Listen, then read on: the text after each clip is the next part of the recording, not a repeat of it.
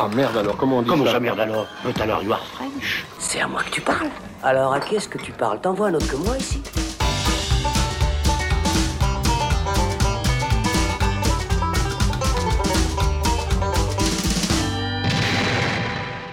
Salut les cinéphiles, bonjour, bonsoir à tous, c'est Alex, bienvenue dans cette traditionnelle émission top de l'année. Donc on fait une, fameuse rétrospective euh, des films de l'année 2022. Je suis Alex, je n'ai pas de notes et ça va être une catastrophe et Thibaut non plus n'en a pas. Non, Salut on Thibaut. commence l'année euh, en total freestyle. Exactement, voilà. Voilà. Donc tout ça pour dire qu'on va faire une rétrospective des meilleurs films de 2022 comme nous faisons chaque année en compagnie de Florian Pouplin. Bonjour Florian. Salut Alex, salut Thibaut. Alors moi je n'ai pas de notes, mais ça c'est habituel. hein. Ouais. Donc euh, pour moi, euh, voilà, moi je suis dans ma zone de confort, Voilà. tout va bien. Pour toi ça change rien. Bon, eh, Mais on enregistre ça le 2 janvier et personne n'a de gueule de bois, donc c'est déjà un bon début. c'est vrai, c'est pas mal. Ça ouais. va venir hein, avec ce qu'il y a sur la table, vous inquiétez pas. Parce que nous sommes le 2. Euh, bonne année d'ailleurs. Euh, bonne année. Ah, voilà, Bonne ouais, année. bonne année, super. Donc on va regarder un peu dans, dans le rétroviseur pour euh, savoir eh bien, quels sont les films qui nous ont marqué l'année 2022. Qu'est-ce qu'on peut souhaiter en, en 2023 Que, que l'année soit aussi bonne? La santé Hein Super.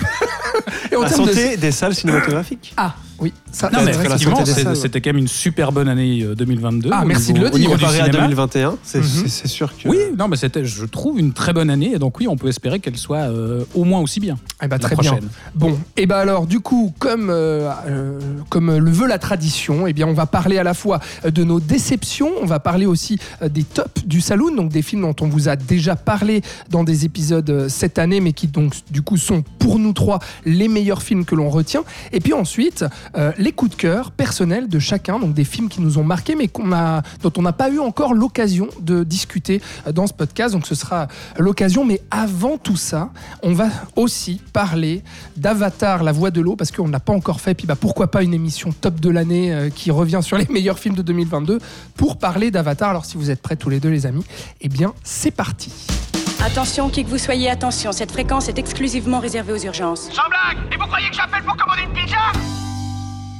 Voilà, du coup, puisqu'on n'a pas eu d'autres euh, occasions, enfin que les occasions sont rares hein, de se réunir euh, tous les trois, hein, mes chers euh, Thibaut et Florian, mais qu'on voulait quand même bah, ne pas passer à côté d'Avatar, la voix de l'eau, d'autant plus que, eh bien, euh, en tout cas pour Thibaut et moi, on verra pour Florian, ça fait partie clairement d'un des meilleurs films de l'année 2022, si ce n'est le meilleur.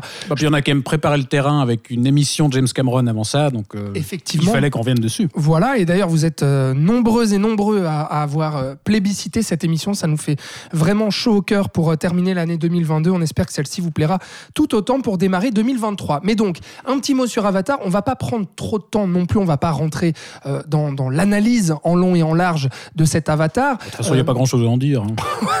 Voilà, ce film au scénario si simple. Voilà. Et et surtout assez- qu'il a été assez commenté comme ça. Je pense que là on arrive un peu après la bataille. Voilà. Et puis que. pas grave en soi, mais. Je peux aussi, euh, si on veut un avis un peu plus détaillé, inviter euh, les, auditri- les auditrices et auditeurs, je vais y arriver, à aller regarder le dernier épisode de l'année sur euh, Nyon Région Télévision, si vous voulez voir nos bouilles à la télé. Florian est donc remplacé par Patrick, qui donne son avis sur, euh, sur Avatar, la voix de l'eau. Mais du coup, j'ai envie de commencer peut-être par toi, Florian, parce que bah, nous, on va couper court tout de suite avec Thibaut. On adore le film, on va peut-être détailler rapidement pourquoi. Mais toi, qu'en a-t-il été de cet Avatar, la voix de l'eau, qui était très attendu 13 ans après, mais sachant que toi, contrairement à nous, tu n'aimes pas le premier Avatar? Et Exact. alors là, du coup, Alors, je n'aime pas le premier Avatar, mais celui-ci a été euh, pour moi une évolution, une surprise. Euh, je m'attendais du coup pas à grand chose. J'avais un peu. euh, voilà. Cameron était pour moi quelqu'un euh, du, du passé, entre guillemets. Euh, carrément. Non, mais oui, pour moi, Avatar, ça a été vraiment une grosse déception. Dans le sens où vraiment, là, c'était le premier film de lui où que je trouvais vraiment assez mauvais. Euh, T'attendais pour des rien de Cameron. raisons, voilà, j'en attendais pas grand chose donc du 2. Euh, J'attendais de le voir en salle parce que je, je savais que ça allait être une expérience cinématographique en salle. Euh, ce, qui, ce qui a été vraiment le cas, je me rappelle à la sortie quand tu m'as demandé, et euh, je t'ai dit que c'était un best-of de Cameron, que j'avais vraiment beaucoup aimé, que l'expérience visuelle et immersive était évidemment euh, totale presque. Et euh, le problème, c'est que. et je sais pourquoi tu me demandes ça, parce que tu as vu que je ne l'ai pas mis dans mon top. Non, j'allais pas, pas du tout. Pas du tout. Et euh, ce qui s'est passé en fait, c'est qu'après. voilà. Mais non, mais c'est que. Et je me suis questionné, c'est que j'ai un peu. Je l'ai pas oublié, mais quand j'y.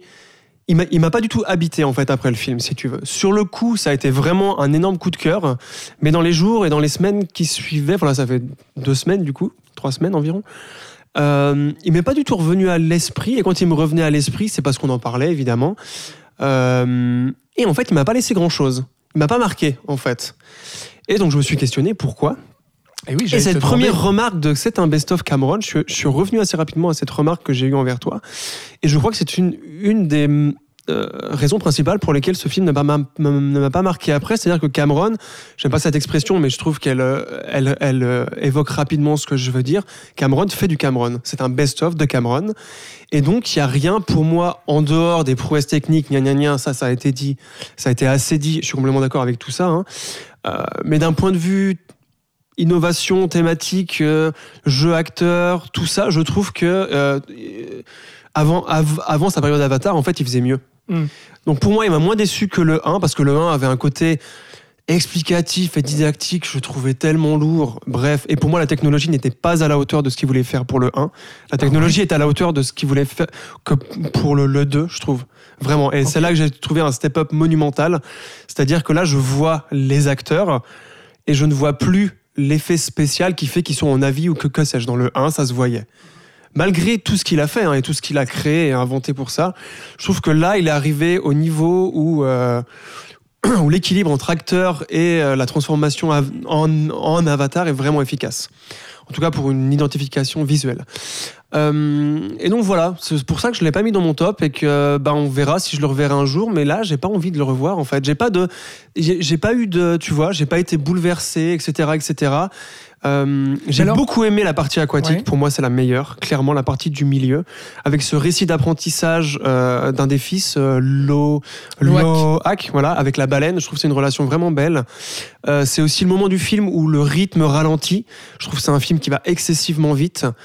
Euh, ce qui est bien pour la partie finale. euh, mais qui au début, enfin voilà, je trouve qu'il y a pas mal de redites comparé au 1 aussi. Enfin voilà, j'ai beaucoup de réserves du coup maintenant quand j'y ai repensé. Et euh, moi, si je souhaite un truc pour la suite, c'est que j'aimerais bien qu'il rentre plus dans ce côté un peu moins guerrier en fait. Ben, le climax c'est bien et tout ça, mais enfin, je trouve qu'il y a encore beaucoup de guerre. Voilà, ou de, Ouais, ou de bataille, ou de conflits, de confrontations. Et D'où euh, du Cameron, quoi, finalement. oui, voilà, mais ça, on l'a déjà vu. Je veux Mhm. dire, Terminator 2 l'a déjà fait. euh, Aliens, Aliens, vous On en avez parlé Aliens, vra- ouais. vraiment bien. C'est pas grave qu'on retrouve des choses.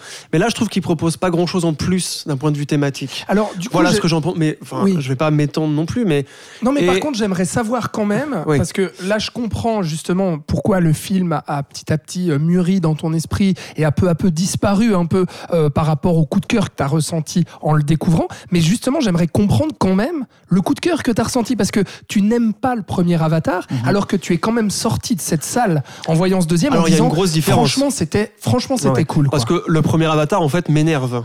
Parce que j'ai l'impression qu'il me prend pour un con, en fait, Cameron, dans le 1. Alors, qu'est-ce qui t'a plu dans celui-là? Alors, ce qui m'a plu dans celui-là, c'est que, bon, déjà, il y a beaucoup plus de. ben, je trouve que l'expérience cinématographique est beaucoup plus forte que dans le 1. Euh, qu'on n'a pas le temps de réfléchir, en fait, et que on se laisse complètement embarquer. Et je crois que je me suis complètement donc, laissé embarquer par ce film. Et, euh, et c'est ça qui m'a réjoui énormément. euh, à la sortie, enfin tu vois, j'étais Ouais. vraiment waouh, enfin tu vois, waouh, j'étais complètement ébloui, sonné, choqué, enfin pas choqué, mais un peu, euh, tu sais, euh, qu'est-ce que je viens de voir, Enfin, pas qu'est-ce que je viens de voir, mais Hmm. voilà, et vraiment cinématographiquement encore une fois, Ouais. parce qu'on en prend plein, là, on en prend vraiment termes de plein spectacle, euh, la gueule, voilà, Ouais. vraiment. Euh, et Et voilà. peu- ouais, Et après, ça s'est décanté, et donc, euh, enfin, que je vais pas répéter ce que Ouais. j'ai déjà dit. Mais les euh, personnages voilà. et tout ça, ça Alors que le 1, dès la sortie, j'étais là. ouf, ouf. Euh, pff. Bah, tu vois, 10 ans pour ça. Enfin, Mhm. depuis, euh, le, surtout qui, surtout qu'Avatar passait après le, le, le- Titanic, Ouais. qui est quand même pour moi un des plus grands films de tous les temps. Enfin voilà, faut Ouais. pas. Donc il y avait aussi peut-être cette- ça a été fait là. Mhm.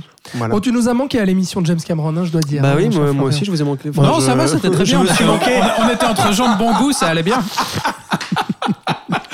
Les agendas, tout ça. Mais du coup, euh, tu tenais effectivement à, à donner un peu ton avis, merci Mhm. d'ailleurs, sur, sur cet avatar, euh, La Voix de l'eau, qui donc du coup, bah, passé euh, la claque visuelle que tu as ressentie en sortant de ce film-là et le plaisir de retrouver Cameron, bah, on a compris, euh, d'un point de vue euh, thématique, narratif et autres, euh, eh bien ça s'est un peu dissipé euh, par rapport à, à Mhm. ce que tu attendais. Euh, Thibaut, pour toi, alors on connaît ton amour pour Avatar, si on a écouté ce, ce fameux épisode sur la carrière de James Cameron, euh, tu nous disais d'ailleurs qu'Avatar était même carrément ton James Cameron préféré euh, a posteriori après avoir revu le film dernièrement. Euh, du coup, La Voix de l'eau, euh, on sait que tu aimes, que tu adores même, Oui. que ça fait partie de tes films de cette année. Pourquoi? Euh, parce que tout bêtement, c'est euh, c'est pour ça que je suis très euh, étonné justement de, de la, de la différence de ton appréciation entre le premier et le second Avatar. Moi parce que aussi, ouais. Pour moi, c'est vraiment euh, la, la même chose qu'entre le premier Terminator et le deuxième et le Terminator 2. C'est que c'est voilà, le, on a repris la même structure, on a repris plein de choses du, du premier film, mais on en fait quelque chose de, enfin, c'est vraiment la suite plus plus quoi. C'est c'est une suite beaucoup plus ample, beaucoup plus ambitieuse, beaucoup plus riche. Et, et du coup, bah, moi, j'ai eu l'effet un petit peu inverse. C'est ce qui m'a gêné au tout début de la vision de, ce deuxième film. Euh, c'est que euh, tout d'un coup, on arrive avec, euh, bah, dès le départ, justement, beaucoup plus de choses. Tout d'un coup, on nous dit qu'il s'est passé une dizaine d'années. Il y a plein de nouveaux personnages les enfants de Jake et Neytiri, le, fils caché de Quaritch, la fille cachée de, de Grace Augustine, les terriens reviennent, machin. Enfin, il y a tout d'un coup beaucoup de choses à, à digérer dans les premières minutes du film. Et, et au début, ouais, je trouvais que ça manquait un petit peu de, euh, voilà, de la limpidité dans l'écriture de, qu'on a habituellement chez Cameron, qui arrive d'entrée de jeu à nous faire pénétrer dans ses univers. Là, je trouvais qu'il y avait quelque chose d'un peu plus brusque quoi, que, que d'habitude. Ah, je suis pas d'accord du tout avec toi. Ouais, D'ailleurs, pour l'avoir revu le film, je trouve justement parce que tu m'avais fait cette remarque-là, en, en- en retournant voir le film, Ouais. j'ai regardé justement, je me suis dit, est-ce que je vais retrouver la, est-ce que je vais voir en fait la limite qu'a euh, Thibaut sur la limpidité? Moi, je trouve ça hyper limpide dès le Mais départ. alors, et je- tous les personnages et les enfants Ouais. hyper bien posés, quoi. Hyper limpide en l'ayant vu déjà une fois fois. Non, mais Parce que même la tu peux première fois, ça m'a pas gêné. Ah, ok. C'est Mais ça, voulais parce que moi, regarder, pour le là. coup, ces réserves-là, elles ont disparu à la deuxième Ah, vision, voilà. parce que je suis quand même retourné le voir. Ah, toi aussi Euh, évidemment. Bah, Le meilleur Euh, film de l'année, il faut bien le revoir. et non c'est vrai que j'avais un peu de peine. Moi, j'ai j'ai toujours de la peine avec les histoires d'enfants cachés. Puis là, quand on nous explique, quand, enfin, t- quand on nous explique toujours que euh, dans le film précédent qu'on a vu, il y a des choses qu'on n'avait pas vues qui se déroulaient en parallèle, et, et les voici à Ça fait présent. un peu un, Euh, un voilà, truc à la- tiroir. la- quoi. le- l'idée que le méchant avait un fils caché, puis qu'on va nous le présenter dans ce premier film, c'est il y a, il y a quelques trucs que je trouvais un petit peu posés, euh, ouais, de manière un peu, un peu forcée euh, par rapport à, à ce que fait Cameron d'habitude. Mais évidemment que effectivement, la, à la deuxième vision, tout ça, ça, ça disparaît. Et justement, même à la première vision, ces petites réserves que j'avais au début, elles avaient déjà disparu parce que il arrive à petit à petit poser toutes ces pièces euh, euh, dans, voilà, dans, dans sa narration. Et moi, ça m'hallucine qu'on continue à dire su- sur ce deuxième film que, ouais, quand même, le scénario, il n'y a pas grand-chose, alors qu'il y a une, Ah ouais. une quantité de personnages pour lesquels il construit euh, à tous un arc narratif. Le personnage de, de ce Loak, justement, avec euh, le, le fils de Jake Neytiri qui, qui va voir ce- son parcours avec cette histoire de la baleine, etc. Le personnage de, de, de Kiri, qui est euh, sans doute le meilleur du film, voilà, qui est le, cette, euh, cette fille de, de Grace Augustine, est apparemment Deiwa, on ne sait pas encore, mais Qu'on voilà. devine comme Il y étant a une un espèce d'histoire de- ouais. d'immaculée conception Mm. et, et elle va elle aussi avoir son parcours à elle. Enfin, c'est vraiment une histoire sur les enfants, ce deuxième film.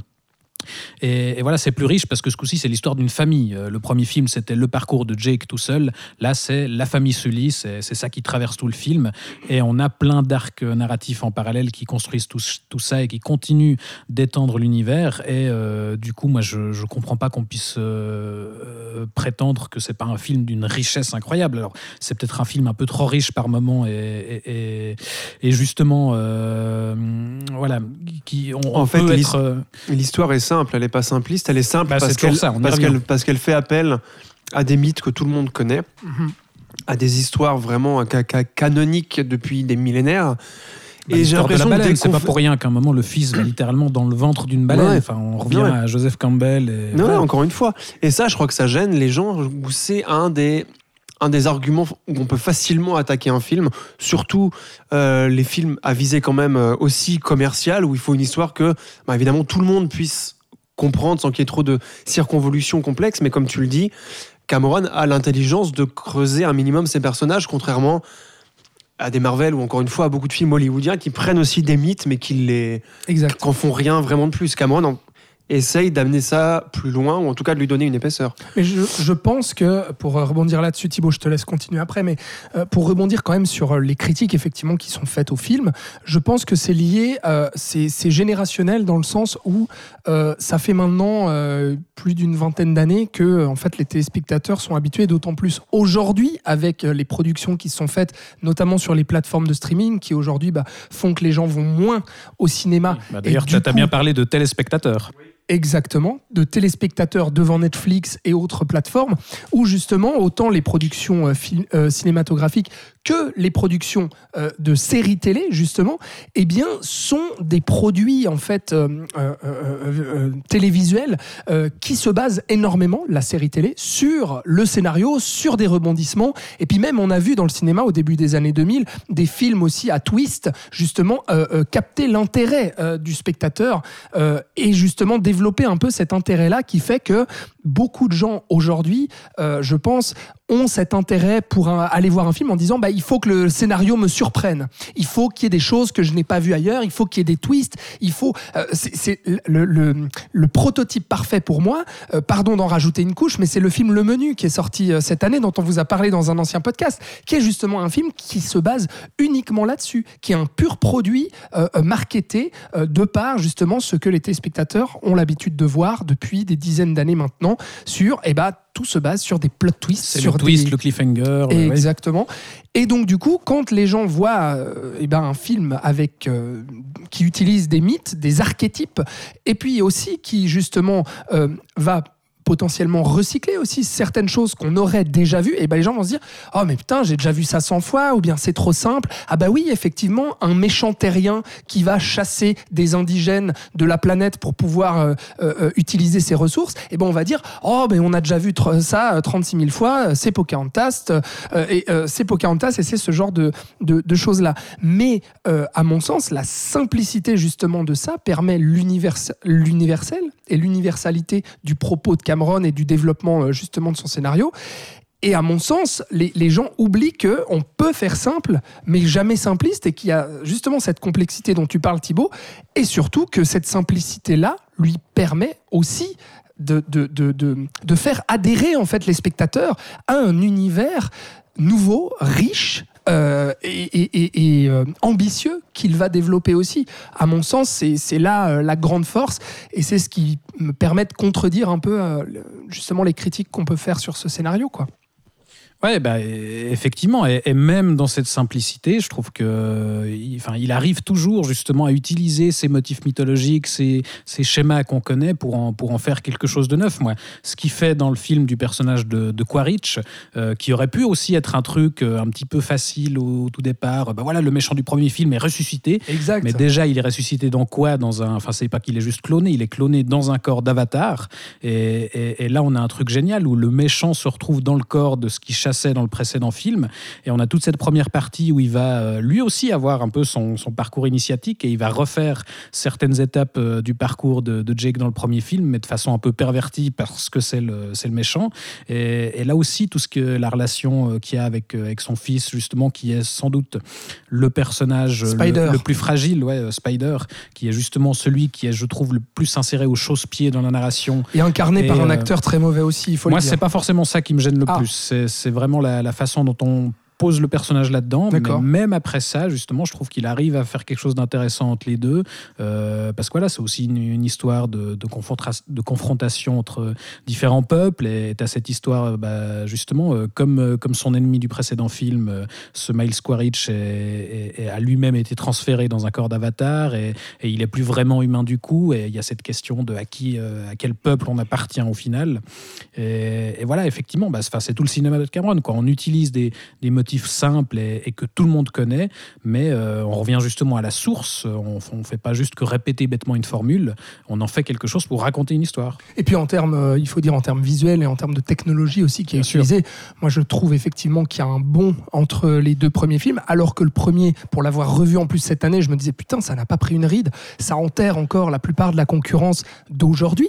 Mais alors là, ce qu'on a avec cet avatar, la voix de l'eau, moi je trouve hallucinant. Les, textures de peau. Euh, ce que disait Florian est très juste sur le fait qu'on oublie complètement là où justement peut-être dans le premier effectivement il y avait cette nouveauté avec euh, avec la performance capture etc et où on pouvait se dire ah ouais ok c'est bien fait quand même ils arrivent bien à pe- petit à petit nous faire comprendre que c'est des acteurs il y a les émotions qui passent et tout là j'ai l'impression que les navis existent parmi nous. Bah- il y a bah les le- textures de peau, le- l'eau qui ruisselle Et sur la les- peau et tout ça, c'est Et les hallucinant. mouvements fa- fa- faciaux, Ouais, surtout. Moi, ouais. c'est vraiment là que j'ai vu une grosse différence. C'est-à-dire qu'on ouais. dirait, on, dit, on voit l'acteur en bleu, comme s'il était juste maquillé, en fait. Exact, ouais. Tu vois? Mhm. Qu'il n'avait pas de. Ouais. ouais. Non, et puis C'est ça, l'eau- bah, ouais, le, vas-y. le- le premier film, en fait, on nous présentait vraiment le processus de la performance capture. On nous disait, voilà, des, euh, des acteurs physiquement présents sur le plateau qui vont se projeter dans des créatures de synthèse. Là, le, pour cette suite, bah, c'est bon, le, le truc est établi, on connaît les navis, et on oublie finalement que la majorité du film, on est justement avec des personnages qui sont entièrement euh, en image de synthèse, quoi.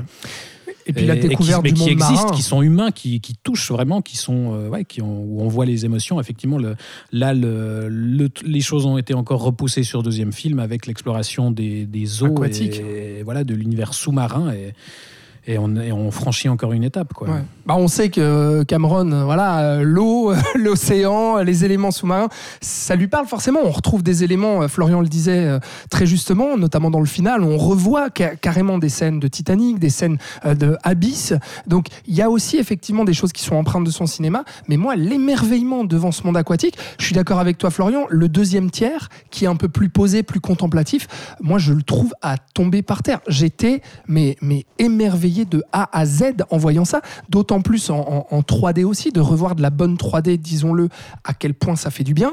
Mais, euh, mais ouais, cet émerveillement-là, euh, je trouve, hein, avec ces créatures qui sont à la fois des, je sais pas, des, des euh, emprunts des, des baleines qu'on connaît, mais qui sont en fait des, euh, des euh, ah merde, Tout le coup. des Tulkun, Il faut surtout beaucoup. pas dire à Cameron que c'est des baleines. Oui, oui, c'est ça, ouais, effectivement. Alors mais, que c'est des vois, baleines. alors- Il faut arrêter au bout d'un non, moment. mais alors que non, mais il emprunte à ce qui existe Bien sûr. pour Oui, justement faire voilà. des choses différentes, quoi.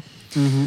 Voilà, je sais Mais pas oui. si. Ah si, mais moi, je, moi je suis d'accord avec ce que tu dis. Ouais, L'émerveillement visuel, mais moi j'insiste toujours sur cette histoire de Loak qui, moi, je trouvais la plus intéressante de tout le film. Mhm. En Même tout cas, si- la mieux traitée, Oui. puisque peut-être parce qu'il prend justement plus son temps, que l'eau est un élément qui ralentit aussi les choses, puisque l'eau, quand on est dans l'eau, on ralentit comparé à quand on est sur la Terre. Je pense qu'il y a de ça aussi. Peut-être que Cameron a voulu euh, euh, communiquer un ressenti plus de pesanteur. Voilà, et ça, je trouve qu'il réussit, et narrativement aussi. Mhm. Et enfin voilà, donc Même et ça si- fait une bonne respiration aussi entre les deux parties. C'est C'est-à-dire qu'il l'aurait mis au début, on aurait été là, bon, euh, qu'est-ce qui se passe? On l'aurait mis à la fin, on était là, oui, pourquoi il n'y a pas des gens qui meurent? Enfin. Non, mais le, le côté Mais, euh, en trois actes euh, est très bien géré aussi. Oui, Ouais, bon, mais, ça- mais c'est ça qui est intéressant à souligner aussi. Mais moi, c'est même pas trois actes, c'est trois films. Pour- Non, mais ils sont liés, mais ils sont tellement très découpés Ah, les, les trois dans parties leur sont très distinctes. ouais. dans leur, tu vois, dans leur Mhm. construction même interne. Que moi, quand, je, quand, je- ou quand on me dit Ah, mais pourquoi c'est si long? Je fais Mais Mec, il y a trois films en fait, c'est normal que ça fasse 3h12. Non, mais justement, c'est intéressant à relever justement dans un film euh, dont on dit des fois que c'est juste euh, du grand C'est spectacle trois et tout épisodes ça. dans un C'est qu'il y a film. toute une grosse partie au milieu où justement il prend son temps de nous faire découvrir un nouvel univers, de creuser ses personnages et de raconter une histoire parce qu'il y en a une. Exact, même si effectivement l'arc narratif de Loak est peut-être aussi quelque chose qu'on a déjà vu, avec ce fils un peu Bien sûr. rebelle qui, par justement sa compassion, euh, bah, notamment envers les, les, les Toul- je vais arriver, les Tulkun, oui, merci, euh, Ce- va justement ce- désobéir à son père. là. euh, Ce Tulkun là, Parce que les autres Tulkun, c'est pas la même chose. hein. Tout à fait. Mais euh, t'as là-dessus, c'est un arc narratif Alex. qu'on a, qu'on a déjà vu. Le, le, le, le fils, justement, qui désobéit, avec le grand frère qui, lui, est un peu plus dans le rang. Enfin, voilà, il y a, il y, a, il y a toutes ces choses. Honnêtement, il y, aurait tellement à dire de, de, de cet trouve qu'on a déjà avatar. beaucoup dit. là. La voix de l'eau, on a, on a beaucoup dit.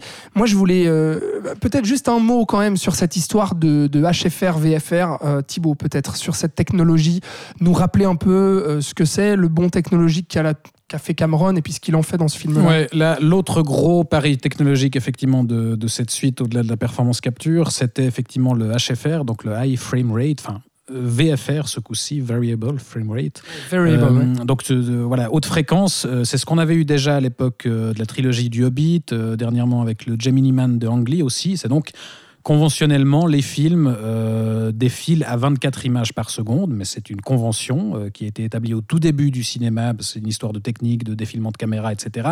De Euh, soucis d'économie aussi. aussi, effectivement. Pellicule. De pellicule à l'époque où on tournait en pellicule? Bien sûr.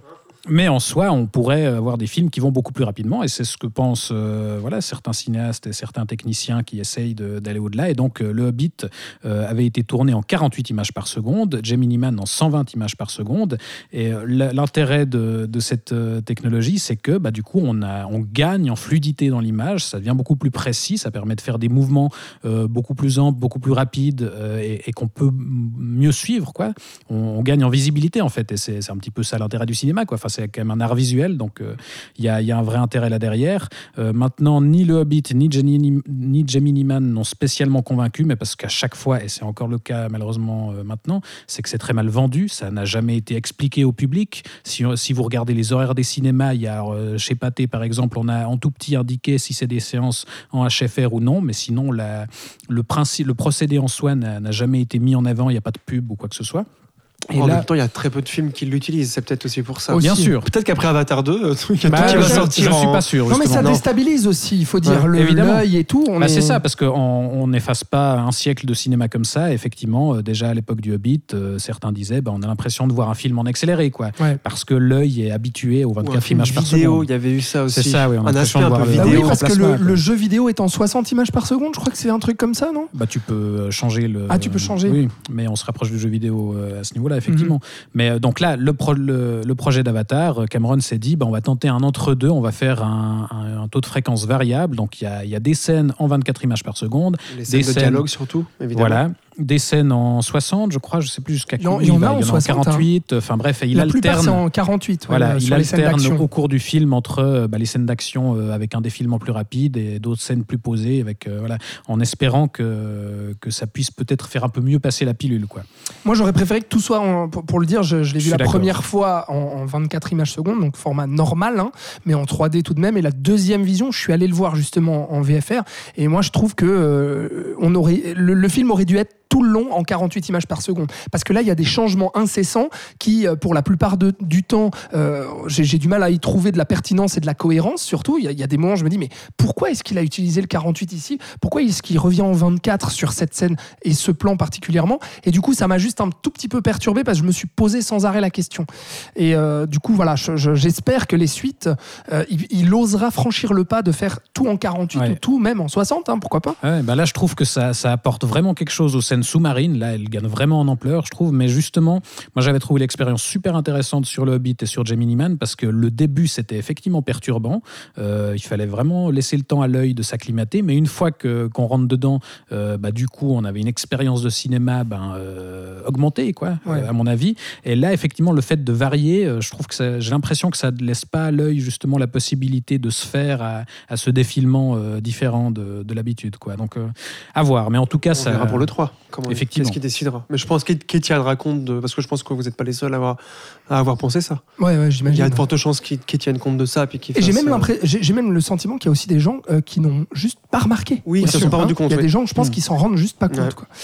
Euh, bref, donc du coup, euh, on aura compris, ce n'est pas un des films de l'année pour euh, Florian, pour des raisons majoritairement subjectives, quand même, j'ai j'ai l'impression. De, de toute façon, oui. Enfin, Oui, je non, mais- ne vais pas dire que Non, mes veux avis dire, sont c'est- objectifs, mais. Non, mais je veux dire, c'est- les réserves que tu as, elles sont surtout ém- émotionnelles, en fait, par rapport à, à l'attachement que tu aurais au personnage ou par un, Oui, un ou- scénario ou je- qui t'aurait peut-être plus Voilà, embarqué. Quoi. j'attends peut-être, voilà, j'ai peut-être des attentes aussi différentes de vous. Enfin voilà, Ouais. cha- chacun ses goûts, Chacun comme on dit. Effectivement, euh, mon cher Thibaut, euh, film- je reconnais l'importance Ouais. du film en tout cas. Ouais. Enfin, tu vois, je veux dire. Bah justement, je voulais finir là-dessus, sur l'importance du film. Euh, film de l'année pour toi, Thibaut, ou pas? Faut-il se prononcer pff, L'un des, tu sais que j'ai toujours de la peine à, à faire des classer, classements. ah, moi, bah mais- voilà, voilà. Non, mais alors, euh, c'est un des films qui m'a vraiment euh, redonné espoir cette année, euh, justement, en, en l'avenir du, du cinéma populaire, parce que là, on voit que ce deuxième film cartonne à nouveau et qui, voilà, les gens peuvent encore se mobiliser au cinéma quand Il, on a. il vient de passer le milliard, je crois. Mille- Ouais, milliard alors, 200 exactement. millions. Alors, puisqu'on y est, il est j'allais sur le la bonne dire, route, hein. puisqu'on y est, j'allais le dire, euh, il est à 1,4 milliard de dollars dans le monde en même pas trois semaines, Euh, ce qui fait que c'est le plus gros succès de l'année en Suisse en à peine deux semaines, en 2022, et le plus gros succès de l'année en France en deux semaines d'exploitation aussi. Euh, à titre de comparaison, Top Gun Maverick, qui a été cité comme étant le plus gros succès de l'année avant qu'Avatar le détrône, a fait 1,4 milliard de dollars dans le monde, mais en euh, 3, 4, 6 mois d'exploitation avec une ressortie aussi. hein. Euh, Ils l'ont ressorti en novembre en France et, et puis en Suisse. Ah oui, d'accord. Ah ouais. Bah voilà, ouais, effectivement, parce qu'on se disait, on se disait que donc on, on- on mesure en fait l'impact énorme de cet avatar qui justement va terminer potentiellement sa course là à la fin du mois de janvier et même peut-être dans les semaines et les mois qui suivent, euh, potentiellement au-delà de, des 2 milliards de dollars, donc ce qui permettrait qu'il soit rentable et que ça encourage Cameron justement euh, et sur, Cameron sur les suites. enfin être un peu moins inquiet parce qu'il était Oui. inquiet. Bah oui, mais bien entendu, euh, revenir 13 ans après, après le plus gros succès planétaire euh, de tous les temps euh, au cinéma, de revenir avec sa suite 13 ans plus tard, avec une avancée technologique et puis un- surtout une industrie du cinéma qui a énormément évolué en 13 ans, c'était un sacré pari. Bah, on voit justement à quel point c'est euh, c'est un pari réussi, quoi. La comparaison avec Top Gun, Bah, c'est intéressant justement quoi. que euh, le- un des gros succès qu'il y a eu avant cette année, c'était Top Gun, qui était aussi là aussi euh, Une expérience un- cinématographique. non, mais pas seulement Ouais, justement non, pas un, seulement. un blockbuster populaire euh, qui proposait effectivement du grand spectacle, mais qui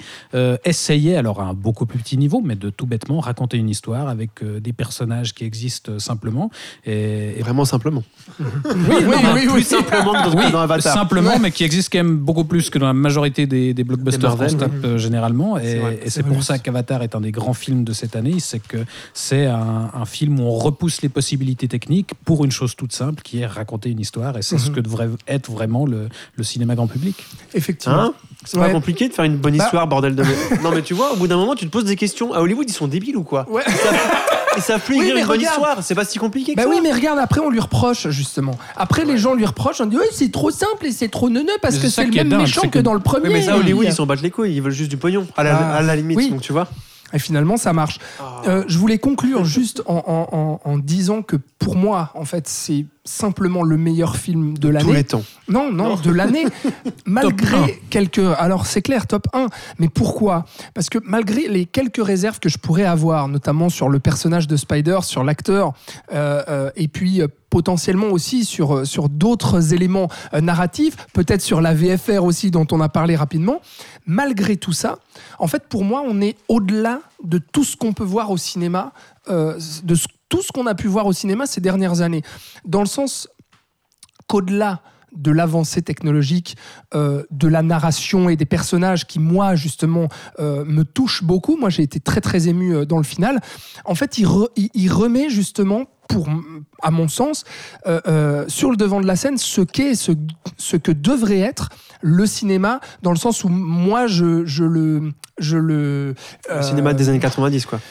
Peut-être, Un peu, oui, oui. peut-être, mais, Qui mais était une des plus grandes périodes de- du cinéma holly- holly- hollywoodien. Ouais, mais en tout cas, ce, ce grand spectacle populaire qui ramène les gens en salle et qui a un intérêt justement à se déplacer pour voir un film sur grand écran, pour être émerveillé par des choses qu'on n'a jamais vues, par une technologie qu'on n'a jamais vue, et, pas, et, et être ému par une histoire simple et des personnages qui nous touchent et qui touchent à l'universel. Et donc ça redonne, si vous voulez, la, la, la dimension euh, cinéma comme moi je l'entends à la plus haute. euh, euh, que je je- j'arrive pas à trouver les mots et ça me casse les couilles. Mais je crois- qu'on a pas compris. grave. Merci, la forme la plus noble. Putain, je vais y arriver.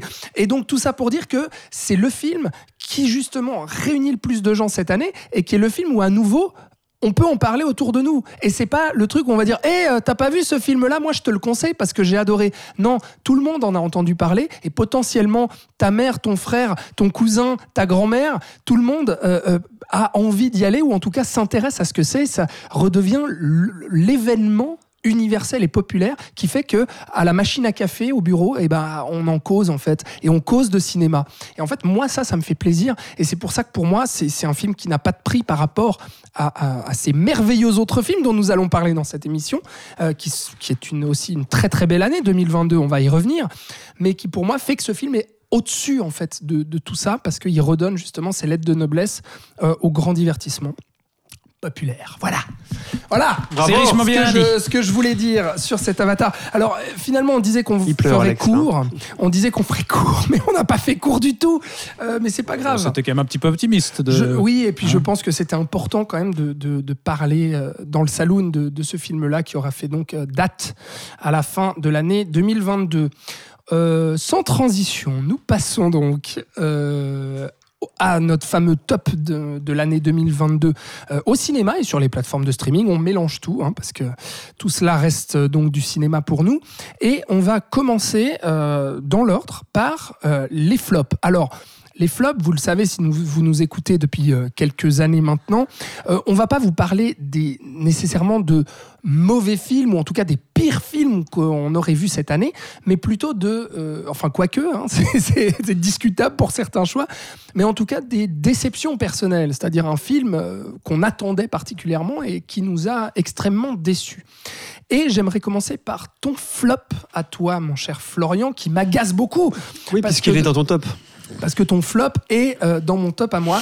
Euh, ça s'appelle Les Cinq Diables, qui est sorti à l'été 2022, fin de l'été, euh, qui est réalisé par Léa Missius, cette réalisatrice française qui t'avait alors beaucoup séduit avec son premier long métrage qui s'appelait Mhm. Ava. Euh, et puis là, donc, qui revient avec Les Cinq Diables, qui est un film qui frôle aussi avec le, le fantastique et le cinéma de genre. Exact. Euh, pourquoi, pourquoi déception? Bon, déception déjà, parce que bah, je, crois que tu l'as dit, c'est-à-dire que j'avais tellement aimé son premier film que j'avais des, des attentes. Et avoir des attentes, ça biaise toujours la réception qu'on va avoir du film. Euh, et en l'occurrence, oui, j'ai trouvé ce film assez inférieur et surtout euh, qui, ne remplissait pas sa potentialité. Euh, pour moi, le, bah, en gros, c'est l'histoire d'une petite fille euh, qui a un espèce de pouvoir qui euh, odorant, c'est-à-dire qu'elle peut sentir des choses et en sentant, euh, elle peut, elle a des visions de choses associées à ça. Et donc, en gros, elle va petit à petit découvrir un espèce de trauma que sa mère, je me rappelle bien, c'est Oui, ça. Hein, ouais, oui, oui. Dis-moi parce que peut-être que tu t'en rappelles mieux que moi. Que Elle voit sa des mère- visions du passé, en fait, c'est voilà, ça. surtout. du passé qui explique euh, la relation qu'aurait eu sa mère avec la sœur de son mari, gna gna gna. enfin un trauma assez important dans sa vie. Voilà. Voilà. Et la mère est jouée par Adèle Exarchopoulos. Voilà, act- actrice qu'on aime beaucoup, enfin que j'aime beaucoup en Mhm. tout cas. Euh, et euh, tout simplement, en fait, ce, euh, ce concept fantastique, pour moi, n'est qu'un prétexte narratif. C'est-à-dire que je ne vois pas, je ne comprends pas son rôle. C'est-à-dire que ce, il aurait très bien pu, enfin, elle aurait très bien pu, en fait, faire des flashbacks. Voilà, elle choisit de, voilà, pourquoi insérer un aspect fantastique juste pour euh, raconter un truc, tu vois? C'est-à-dire que cette personnage de petite fille, en fait, ne sert à rien, à part découvrir le passé de sa mère. Voilà. Et ça, ça, non, mais oui, bien sûr, elle a un peu une petite évolution, mais vraiment. Et c'est ça que j'ai, pas compris. Du coup, pour moi, c'est pas un film fantastique. Hmm. Tu vois, tu vois ce que Ah, je veux je, dire je vois tout à fait ce que Parce tu que veux dire. l'excuse fantastique n'est qu'une excuse narrative Mm. qu'elle aurait très bien pu, alors que euh, elle était scénariste pour Desplechin, elle sait bien écrire. Dans Ava, c'est très bien écrit. Pourquoi prendre ce, enfin, ce truc fantastique pour euh, encore une fois une excuse narrative? Et aussi, je trouve qu'il y a des, son- des, des, des scènes qui sonnent très faux au niveau de la direction des actrices. Euh, notamment euh, de Daphné Pataka que j'aime beaucoup. Alors moi j'étais mais aux anges parce qu'au niveau de, de, de l'érotisme que Exarchopoulos et Patakia ont l'une euh, dans chaque, chacun de leurs films, les deux ensemble, je m'attendais à un truc. Enfin voilà. Et non, elle a, elles ont. T'attendais à la vie d'Adèle, quoi. Ouais, non, non, non, quand même pas. Euh, c'est pas vraiment érotique, hein, c'est plutôt pornographique. La vie d'Adèle, c'est pas la même chose. D'accord. Euh, mais euh, et il y a notamment une scène qui m'a énormément déçu. Je trouve qu'elle jouait faux. Et dans un film, jouer faux, bah, c'est pas elle, hein, c'est la direction, tu vois. Mm. C'est Léa Missius, c'est la scène où elle s'engueule, où genre Patakia euh, apprend qu'en fait, elle lui avait piqué un mec avant, je me rappelle plus exactement. Moi, j'aime beaucoup cette scène. Ben, moi, je trouve qu'elle sonne excessivement faux. Je suis pas Et j'étais même gêné par cette scène en fait au cinéma. J'étais là, ouh là là, ça sonne faux. Ouh là là, non non non non. Voilà, Ouais, c'est con hein. Il y a après voilà donc ce- c'est une déception vis-à-vis de Ava encore une fois. Il y a beaucoup de bonnes choses dans les les, les, les cinq diables si tu compares à toute la production francophone de, de cette année. C'est quand même un des meilleurs films qu'on a vu. Euh, mais pour moi, Mais comparé à à Ava, plus, quoi. ouais, je m'attendais Mm. à mieux, ouais, vraiment.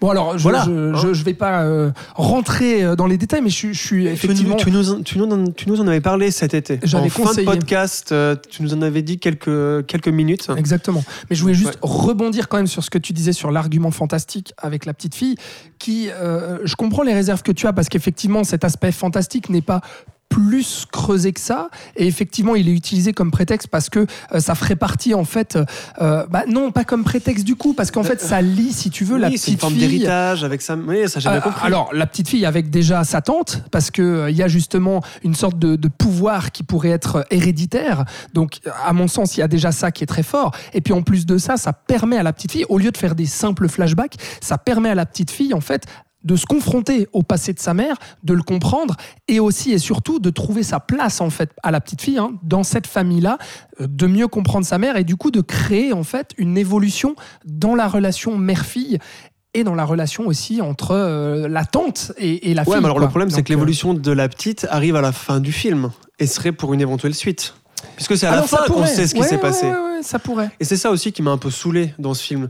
C'est que c'est aussi une technique de scénario très très euh, usitée quoi. Je veux dire, on va tenir le spectateur en haleine et on va juste lui dire à la fin, on dirait un épisode de série en fait. Oh non non mais tu, non, mais tu t'es vois, non, non, non, non, non, non, mais on dirait pas, mais c'est la même technique, c'est-à-dire que c'est à la fin qu'on va enfin savoir que. Mais je suis et pas on est tenu par ça. Bah si, moi j'étais, même pas tenu par ça parce qu'au bout d'un moment, j'avais perdu intérêt. Mais on, le, mais on le comprend, c'est pas un twist, c'est pas un élément à twist, c'est quelque chose qu'on comprend et qu'on devine tombe aussi à plat à la fin, selon moi. Oh bah merde. Voilà.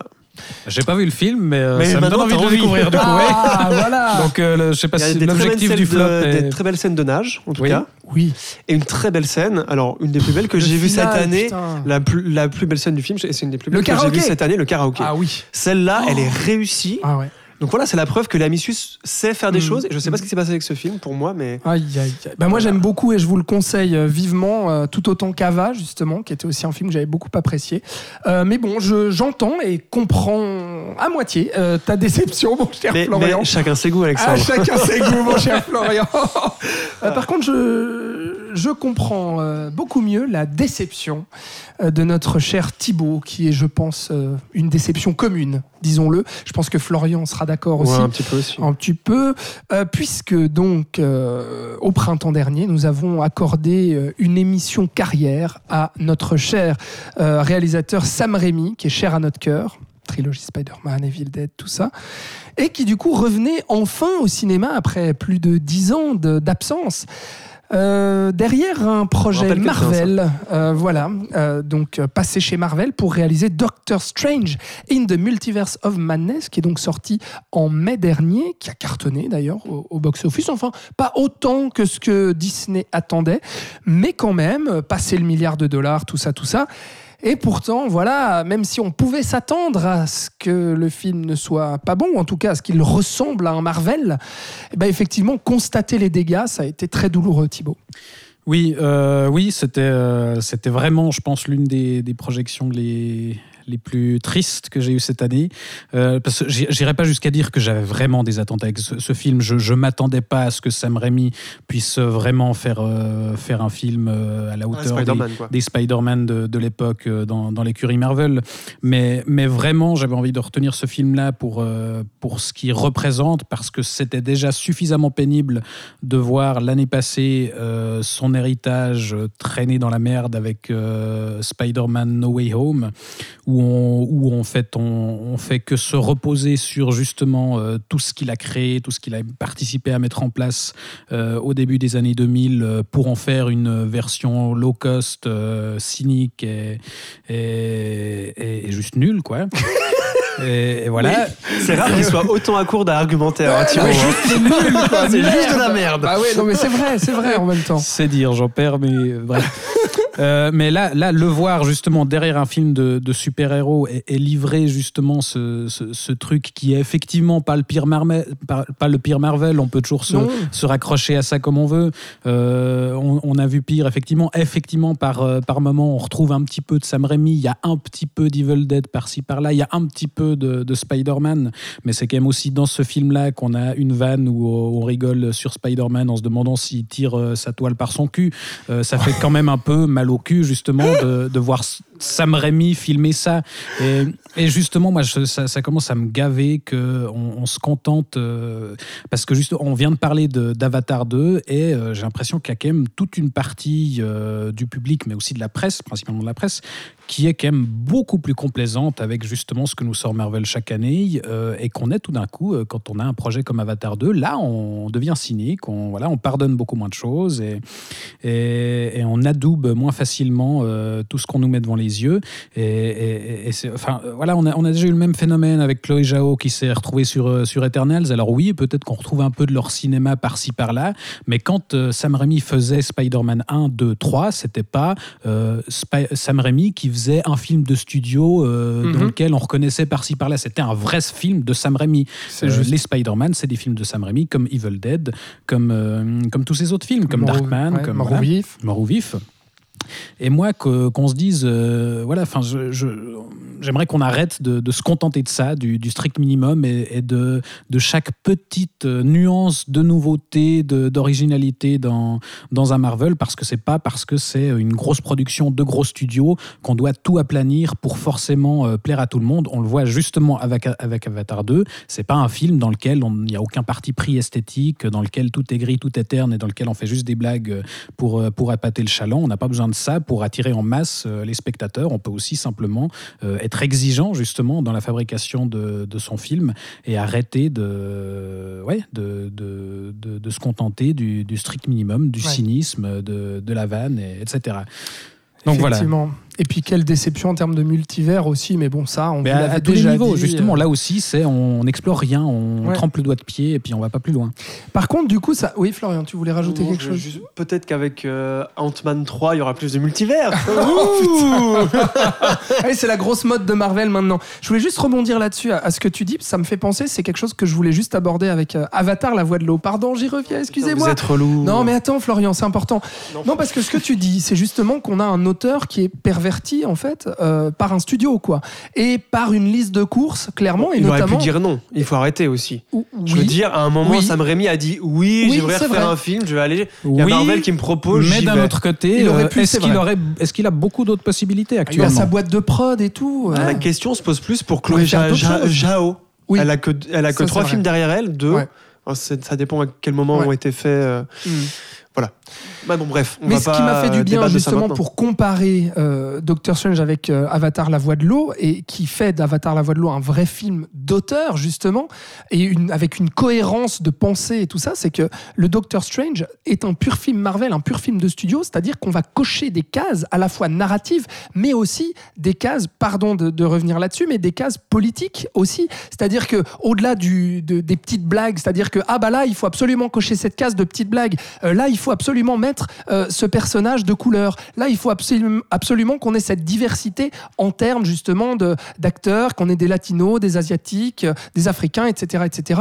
Qu'on ait aussi justement euh, qu'on case deux mamans parce qu'il faut caser deux mamans et que ça n'a absolument aucun intérêt scénaristique et narratif dans le film. Et ben en fait, ça m'a fait tellement de bien avec tous ces trucs-là, tous ces, tous ces archétypes-là qu'on voit dans les blockbusters de ces dernières années, de voir que dans Avatar, la voix de l'eau, en fait, il y a à aucun moment le film n'est gangréné par ça, en fait, par, si tu veux, l'agenda politique et progressiste d'Hollywood qui vient euh, caser au chausse-pied euh, des éléments justement euh, woke, pour pas prononcer le mot, pardon, mais qui viendraient nous justifier leur, leur progressisme, bah voilà, injustifié narrativement parlant, mais justement au chausse-pied. Et dans Avatar, de voir que aucun élément justement n'est perverti par ça, ça m'a fait tellement Non, de bien. et les discours qu'il y a dans Avatar, le discours écolo par exemple, Ouais. bah, il est euh, lié euh, directement à l'histoire qu'on nous raconte à l'écran et c'est pour ça que ça marche. Exactement, tout à fait. Et ça, voilà, ouais, c'est juste, je voulais juste relever ça parce que putain, parce que ça faisait du bien de se dire ah non, mais là, il y a un mec qui a dit non, quoi, et qui a dit non, non, je, je, je pense mon truc de A à Z, et en fait, on le sent parce qu'on sait où va James Cameron avec ce film, et on sent que tout a une cohérence et qu'il n'y a rien qui est mis là parce que ça fait bien et que ça fait bon genre et que euh, ça va ramener euh, des, des tweets. Voilà. Euh, donc merci pour ce flop euh, Doctor Strange in the Multiverse of Madness donc de Sam Raimi malheureusement. Comme l'a dit euh, Thibaut, moi j'aimerais parler de mon flop. Euh, je sais plus d'ailleurs si j'en avais parlé dans le saloon, mais je ne crois pas. Mais euh, puisque le On film n'est pas euh, sorti. brièvement évoqué, mais non, Dans l'émission. pas plus que ça. David Cronenberg, Bah, voilà. effectivement, puisque mon flop, moi, c'est Crimes of the Future de David Cronenberg. Euh, donc, David Cronenberg, eh bien, on a euh, on a consacré une émission entière à sa carrière euh, au mois de juin dernier, que je vous invite justement à écouter si ce n'est pas déjà fait, euh, puisque David Cronenberg sortait au cinéma, alors en France, pas en Suisse, euh, Crimes of the Future, son nouveau film, avec à l'affiche quand même Viggo Mortensen, Kristen Stewart, Léa Seydoux, film présenté en compétition à Cannes, qui avait d'ailleurs eu. Alors moi, c'est ça aussi qui m'alléchait, c'est-à-dire que on disait Cronenberg revient justement à euh, ses fondamentaux, revient à la body horror, revient à un film dérangeant, un film poisseux. Waouh, génial En plus de ça, la critique était très divisée. Il y avait les adorateurs et les détracteurs à l'époque de Cannes. Donc je me disais trop bien, euh, même si Cronenberg m'a passablement déçu ces dernières années. Puis euh, bah, si vous avez écouté l'émission Cronenberg, vous le saurez. Mais typiquement, je n'aimais pas Cosmopolis, je n'aimais pas Maps to the Stars. Et donc j'avais peut-être des raisons de me méfier un petit peu de Crimes of the Future en me disant est-ce que Cronenberg va malheureusement sombrer à nouveau? Parce que c'était euh, mon avis sur les deux derniers films, euh, et bah dans un comment dire un, film prototype qui singerait presque euh, son style et sa, sa carrière fulgurante dans les années euh, 70 et 80.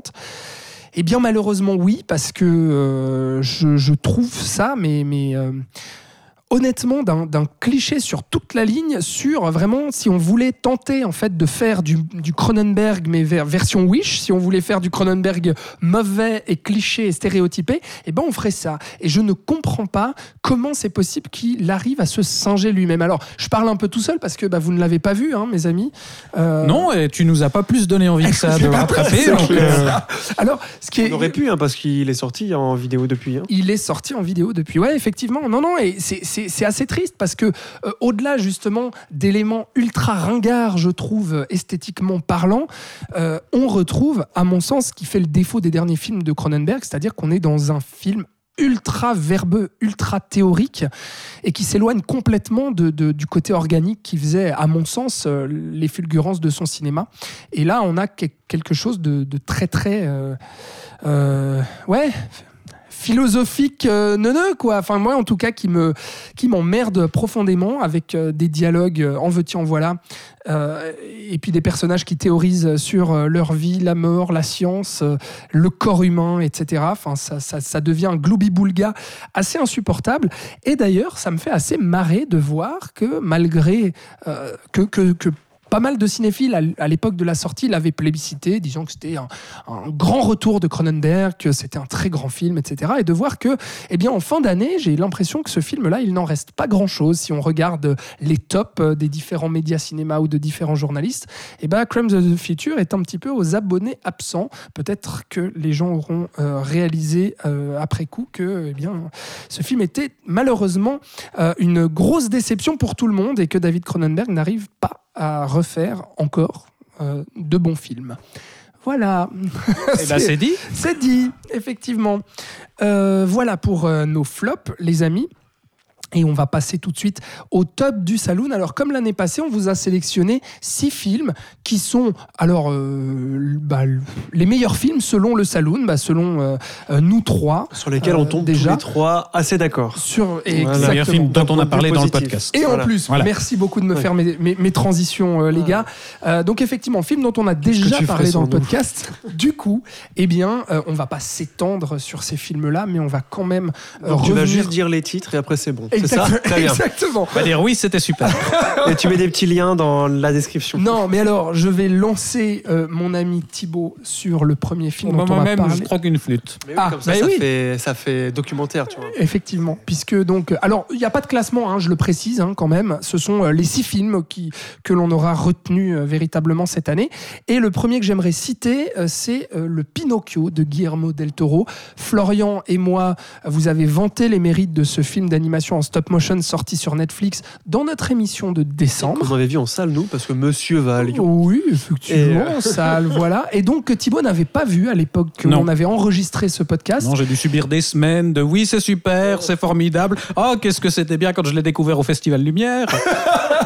Et finalement, tu l'as Et j'ai rattrapé. finalement pu le découvrir. Et en fait, tu es d'accord avec nous bah oui, non, mais alors, je- Évidemment qu'il est d'accord avec nous. Évidemment. Non, je ne peux qu'approuver. Qu'approuver. Ouais, non, c'était quand même une, une sacrée année pour, euh, pour Del Toro, qui nous avait quand même euh, déjà euh, bien régalé en début d'année avec son Nightmare Alley.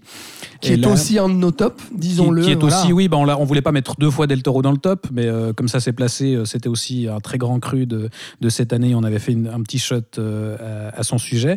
Et ouais, la Pinocchio, bah, il signe son, son premier film d'animation, donc cette fois euh, en compagnie de Marc Gustafsson. Mark Gustafsson. Merci.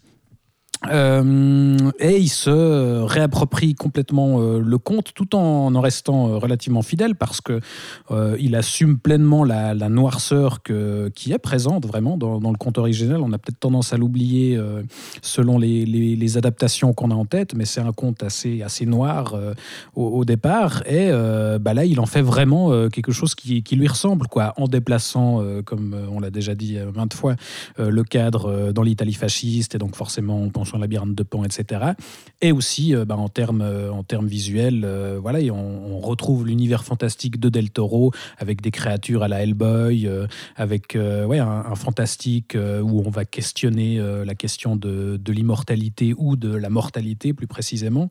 Et bah, c'est un, c'est un grand fan de Frankenstein, et là il le traite vraiment, Pinocchio, comme une, une, une nouvelle créature. version de, de Frankenstein et, et une créature, et avec aussi tous les questionnements que ça, que ça implique sur, euh, bah, sur l'existence, sur euh, voilà, le- la, la vie de cette créature-là.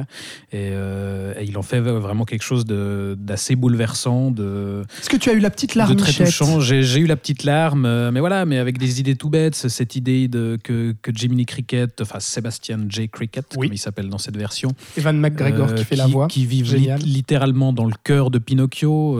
et, ça, parfait- fait parfaitement sens puisque c'est censé être, être sa conscience. Mm. Euh, voilà. Et, On sait que la conscience est dans le cœur. Mhm. Hein Je sais pas. Oui, Bah oui. pas Oui, c'est son cœur qui, qui, qui lui dit- dicte la voie de la raison. Tout à fait. Euh, mais oui, jusqu'à ce final euh, où là aussi il, il extrapole un peu par rapport au conte. Mais enfin, en fait, en fait, dès le départ, où il rajoute cette histoire de deuil initial de Geppetto qui perd son fils jusqu'au final, dont, dont- qu'on ne va pas révéler, mais où là aussi il va un peu plus loin que le conte et où il fait quelque chose de, bah, qui, qui est aussi parfaitement cohérent avec la thématique Mhm.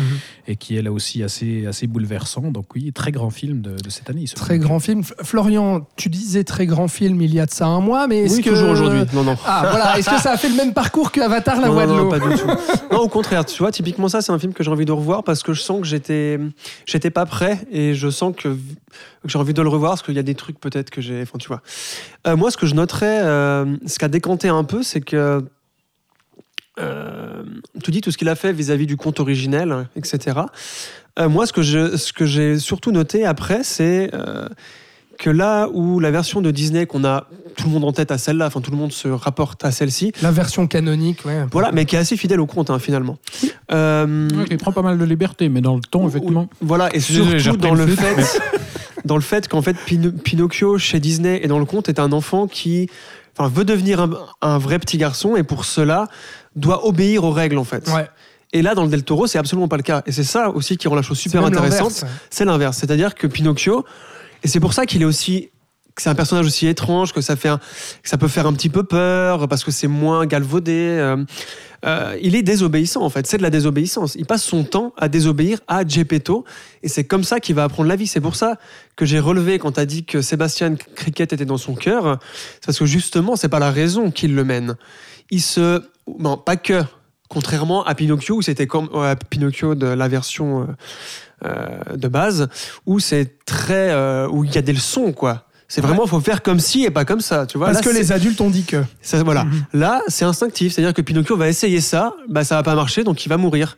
Il y a tout ce rapport à la mort, le deuil certes de l'enfant, enfin du premier fils de, de Geppetto, mais il y a aussi tout le rapport à la mort envers Pinocchio, euh, que je trouve superbe graphiquement. euh, L'hippogriffe, enfin, je sais pas comment s'appelle cette Bah, créature. la bleue, mais oui, qui, Incroyable, incroyable. qui c'est la mort qu'on voit c'est un des dans, plus dans beaux Hellboy trucs. 2. quoi. Voilà, c'est ça, le même exactement. genre de, de design. Et donc tout, tout cet aspect, je trouve, donne plus de, fait plus peur, mais en même temps, ça rejoint tout ce que Del Toro travaille Mhm. dans sa filmographie Tout depuis ses premiers films mexicains.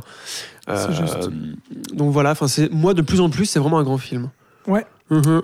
Effectivement, je vais pas en rajouter parce que j'avais déjà euh, largement dit ce que j'en pensais, mais juste dire quand même que je l'ai revu depuis et que euh, en fait euh, c'était intact J'avais autant aimé que la première fois sur grand écran.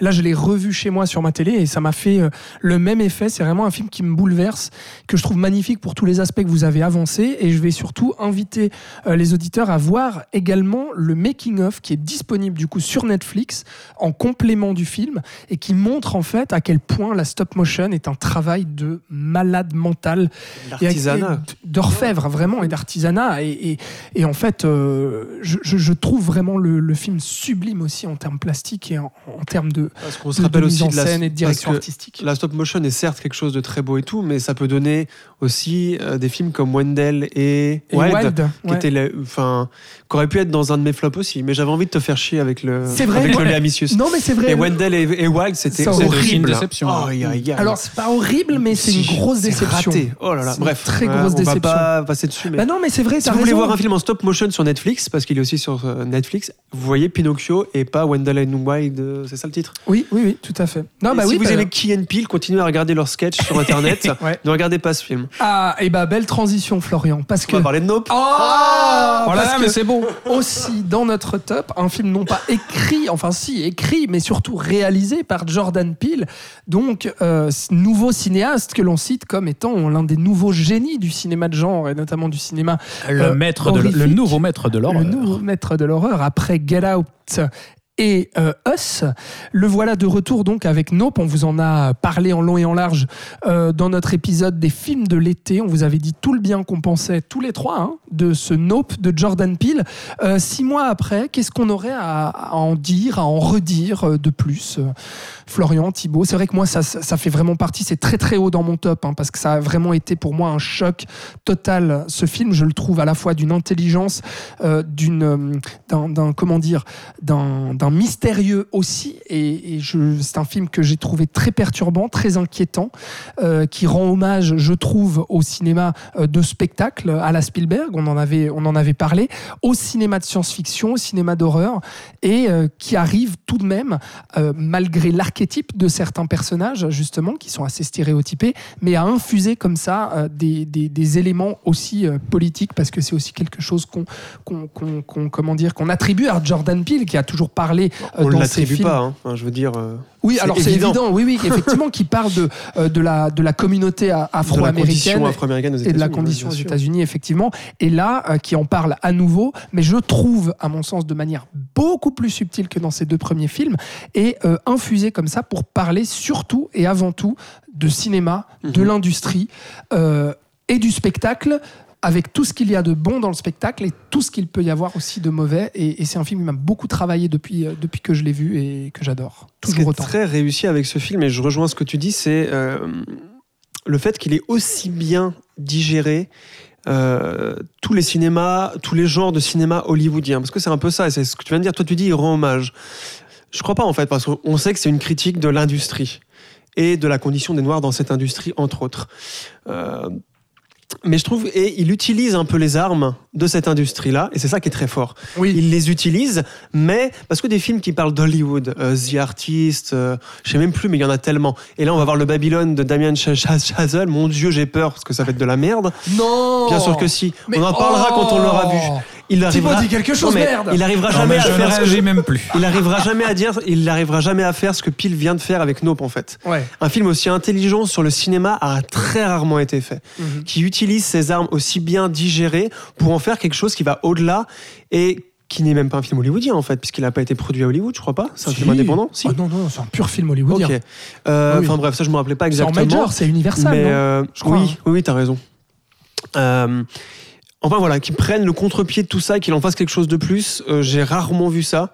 Et évidemment, il passera aux oubliettes quand ce sera les Oscars, parce que tu vois souvent quand tu penses film qui parle de cinéma, souvent aux Oscars ils sont quand même là. euh, Ah tiens lui, on va lui filer un prix.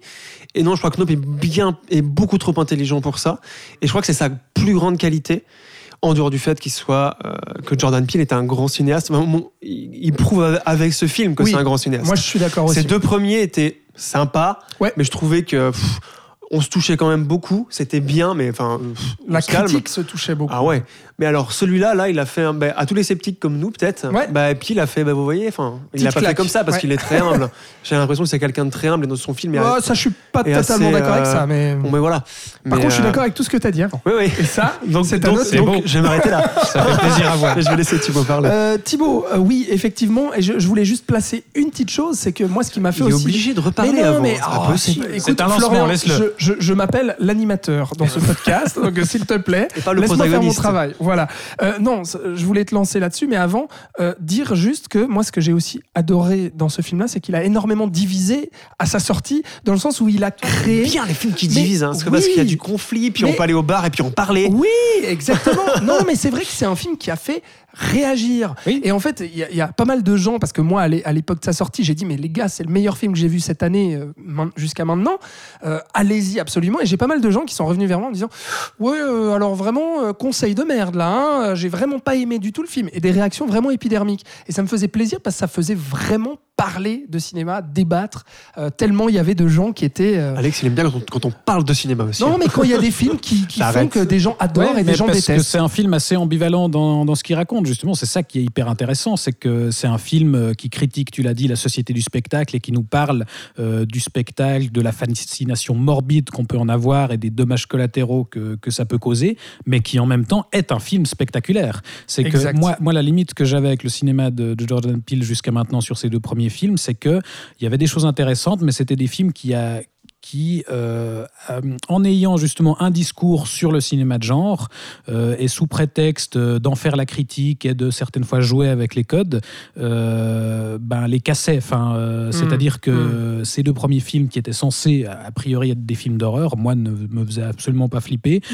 Get Out pouvait créer du malaise, mais C'était même il y a- drôle, il y avait beaucoup y de a- scènes il humoristiques. N'y a, rien qui, qui crée vraiment de l'horreur. Là, ce, ce qui fait que ce film me convainc aussi que Jordan Peele est un cinéaste hyper intéressant, c'est que il arrive à la fois, enfin, il, arrive justement à digérer tout ça, à, à réfléchir euh, sur tout ça, mais sans jamais que ce soit euh, à distance ou voilà, en, en assumant quand même euh, bah, de faire un vrai grand spectacle dans un film qui réfléchit justement sur le spectacle et où on reste pas justement à l'état de, à l'état intellectuel de, de réflexion, quoi. Exact. Eh ben, je plus sois aussi à tout Donc ce que c'est tu une dis. vraie expérience de cinéma. encore une fois, quoi. Effectivement. Donc, Mm. grand film de cette année, Nope. Et voilà un autre grand film de cette année qui est coréen, cette fois-ci, réalisé par Park Chan-wook. On vous, on vous en avait parlé également dans notre podcast euh, d'été, des films de l'été. Euh, je te lance toi, Ah oui, Florian, parce que parce c'est que mon top 1. c'est ton film de l'année, c'est Voilà. Decision to Live. Ouais. Euh, alors pourquoi justement l'avoir mis en tant que meilleur film de l'année? Euh, tout simplement pour euh, que j'avais oublié qu'on pouvait faire ça avec le cinéma. J'avais oublié que le montage, euh, que euh, la gestion du son, des effets sonores, enfin voilà, j'avais oublié que les, les aspects techniques les plus basiques du cinéma pouvaient être aussi efficaces. Pour moi, tu vois, j'ai pas besoin de voir Avatar 2 pour me rappeler de ça. J'ai besoin d'un mec qui sait faire son montage, qui sait écrire un scénario, même s'il n'est pas hyper original parce que c'est du Hitchcock. Ça, on en avait déjà parlé lors de notre émission euh, cet été. On en, on en Oui. avait parlé lors des films de l'été, si je me rappelle C'est bien. ce que je viens de dire, Florian, mais tu ne Ouais, m'écoutes mais pas. non, j'étais en train de repenser. Tu dis que euh, je parle trop, mais tu ne m'écoutes pas. C'est fou. Non, hein. bah non, parce que tu parles trop, donc je ne t'écoute plus au bout d'un moment. C'est Allez, vas-y, enchaîne. C'est euh, c'est QFD. voilà. Il est con. Donc oui, Park Chan-wook qui t'a rappelé ce qu'était le cinéma, quoi. Voilà. Voilà. Bah, C'est c'est tout. Qu'est-ce que tu veux que je te dise, moi? Je me suis vraiment pris une claque où il y a, y a les cadres, il y a rien acheté. Ce film est parfait, donc le montage encore une fois, mais même les cadres. Enfin, je veux dire, euh, tout est au service de la narration. Il y a rien acheté. euh, et moi, presque à chaque plan, et ça, je l'avais déjà dit cet, cet été, j'étais là. Ah ouais. Ah oui, c'est vrai qu'on peut faire ça. J'avais oublié. Tu vois, j'avais Ouais. oublié parce qu'évidemment la production contemporaine n'est pas. Voilà. Euh, et non, voilà, mais un moi- cadrage intelligent par plan. Ah en ouais. c'est ça. mais ouais, c'est ouf. Ouais. C'est ouf de chez ouf. Et même si l'histoire est vue et revue, elle est très Oh. bien, me- elle est très bien menée. Non, pas vue et quand même, quand même. Mais disons que c'est pas un film qui brille par son scénario, et tant mieux puisqu'il brille. Ah, bon. oui, non mais C'est un film Par qui brille plus par sa mise en scène. par ses thématiques, pardon. Hmm. Voilà, parce que c'est des thématiques Hitchcockiennes. Oui. On est d'accord, donc on a déjà vu ça. Oui. Et quel réalisateur ne se ne dit pas qu'Hitchcock est sa plus grande influence Tu vois ce que je veux dire? C'est Oui, ça que je voulais dire en fait, tu vois? Oui, oui, oui. Je veux dire, si t'es Hitchcock, c'est pas, ouais, c'est pas la plus grande originalité. pour Park c'est évident aussi. Voilà, c'est vrai, quand on a vu le reste de sa filmo. Euh, donc voilà, et aussi parce que peut-être que euh, Park quand j'étais ado, ça avait été une vraie révélation cinématographique. euh, quand j'avais vu Old Boy en salle, j'avais eu la chance de le voir en salle, putain, euh, et que je l'avais pas perdu de vue, mais disons que Mademoiselle ou Stalker, bah, c'était beau, mais ça m'avait un peu moins emballé. Et là, j'ai l'impression qu'il était revenu à quelque chose de plus, de plus basique en fait, et de plus efficace, et ça m'a rappelé ses tout premiers films, et JSA, enfin voilà, enfin, Mhm. ce genre de trucs dont, dont tu nous en avais parlé. parlé, tu nous en avais parlé aussi. Oui. Bref, voilà. Donc pour moi, c'est mon top 1 parce que bah, pff, Grande claque. Eh, regarde, bravo, et puis j'aime bien le cinéma asiatique aussi. Oui, t'as vu Mon cher Thibaut, euh, j'ai un petit trou de mémoire. Est-ce que tu l'avais vu Mais bien euh, sûr au que je l'avais de- vu. Oui, tu l'avais déjà avait vu à ce moment-là. tous les C'est trois. vrai. Oui. oui. Oui, bah, euh, bah pareil. Enfin, effectivement, euh, exercice Hitch- Hitchcockien, moi de base, euh, j'adore ça. Moi aussi. Et, et là, en fait, il y a toute une première partie. Non, mais où il- moi aussi. Hein. mais, mais- voilà, si on pouvait trouver un petit défaut. Mais c'est- Attends. Mais, mais attends, c'est c'est là, c'est là où j'en viens, parce qu'effectivement, il y a toute une partie où on est dans de l'exercice Hitchcockien a priori classique, euh, avec cette histoire d'enquête euh, un petit peu ambiguë entre l'enquêteur et la principale, la principale, la principale, Principal. Oui. Oui, oui. la principale suspecte. Euh, et en fait, il y aurait que cette partie-là, ce serait un truc effectivement classique, mais juste hyper bien exécuté, ça pourrait suffire. Mais en plus, il rajoute une couche derrière où il emmène le film sur autre chose, avec euh, tout d'un coup cette histoire euh, plus intimiste, où on creuse encore plus les, les personnages, et on, on vire là à la, à la tragédie entre, entre ces deux personnages principaux. Et du coup, ça, ça ajoute encore une couche supplémentaire au film, et ça le rend encore plus, euh, encore plus touchant, parce que vraiment, il y a bah, ce final euh, absolument bouleversant qui, clôture le film et, qu'on n'a pas forcément dans, tous les exercices Hitchcockiens, justement. Et donc, euh, donc oui, très grand, très grand film là aussi. Effectivement. Je plus sois encore à tout ce que vous venez de dire. Je pas en rajouter, rajouter ma petite couche là-dessus. Mais effectivement, très grand film. Euh, autre film de notre sélection de l'année, un de des merde, meilleurs films. De... Ouais, pardon, excuse-moi. euh, excuse-moi, voilà, tu vois. Excuse-moi. Oui, mais je finis les popcorn, c'est pour ça. Euh, nous vous parlons de Licorice Pizza de Paul Thomas Anderson. Licorice. J'étais Oui, sûr, alors, j'étais il- ouais, sûr qu'il allait aussi. intervenir. Il allait- voilà, c'est pour ça que j'ai dit licorice, voilà, comme tout bon frocard, n'est-ce pas? Euh, donc licorice pizza de Thomas, Thomas Anderson. Licorice, si tu veux. Licorice, euh, qui est sorti en tout début d'année, en janvier plus Genre le 4 précisément, ou le 3, 2022. Il y a genre un an, quoi. Oui, bah, il y a genre un an, et exactement. C'était la toute première semaine de l'année Pile poil. 2022. On avait fait un shot. On avait fait un shot tous les deux, mon cher Florian. Me rappelle, Euh, on disait à quel point on avait adoré ce film-là et qu'on se disait, Pouh, alors ce- celui-là, euh, logiquement, il devrait sympa. Hein rester Bien, toute l'année et figurer dans notre top. Ben moi, il Bah, est top deux, effectivement. tu vois. Ouais, bah voilà. Ah bah donc, donc ça n'y a pas à échapper, effectivement, c'est dans nos tops respectifs. Mais alors, du coup, je vais donner la parole à Titi, puisqu'il n'en a pas parlé dans le saloon. Et finalement, tu as rattrapé ce film, et alors, qu'est-ce que ça donne? Eh ben, ça donne que c'est super. Euh, on peut utiliser. On avait raison, c'est ça Oui, vous aviez raison. On peut utiliser plein de termes tout. euh, Superlatif. Non, non, plein de formules toutes faites pour ce film. Euh, voilà, c'est une chronique, euh, c'est une véritable tranche de vie. euh, voilà. Non, mais ce que je trouve fascinant sur ce film, c'est que c'est euh, typiquement euh, le film, euh, voilà, où, c'est une succession en fait de, de scénettes euh, qui pourraient être prises indépendantes, enfin indépendamment, et qui peuvent fonctionner euh, en tant que telles, parce que voilà, on a une succession de rencontres euh, dans différents lieux, etc. Et, et- et chacune pourrait être un sketch euh, en tant que tel euh, à part. Mais en fait, tout, tout concorde à justement construire cette relation entre les deux personnages et, et à faire évoluer justement cette relation avec on se retrouve, on s'aime, on s'aime plus, on s'éloigne, etc. Et, je me suis très vite laissé embarquer parce que à la fois tous les personnages secondaires qu'on croise comme ça sont assez croustillants. Bradley Cooper qui joue euh, John C'est quand même assez, assez phénoménal. Ouais, Sean Penn aussi. Sean Penn aussi, euh, avec son saut à moto euh, absolument impressionnant. Euh, non, et, et voilà, c'est à la fois très drôle, c'est à la fois tendre, n'est-ce pas Euh, C'est tendre. c'est tendre, ouais, non. Puis les, les personnages sont super attachants, ce duo euh, fonctionne hyper bien. Et ce que je trouve génial, c'est que il- à aucun moment il les idéalise, c'est qu'ils sont à la fois un peu pathétiques avec lui qui est très sûr de lui et qui, qui euh, voudrait être très mature et qui en même temps un petit peu ridicule par moment parce que ça, ça reste un gamin. Et elle qui est à l'inverse plus âgée mais un peu bloquée dans un certain stade euh, en arrière.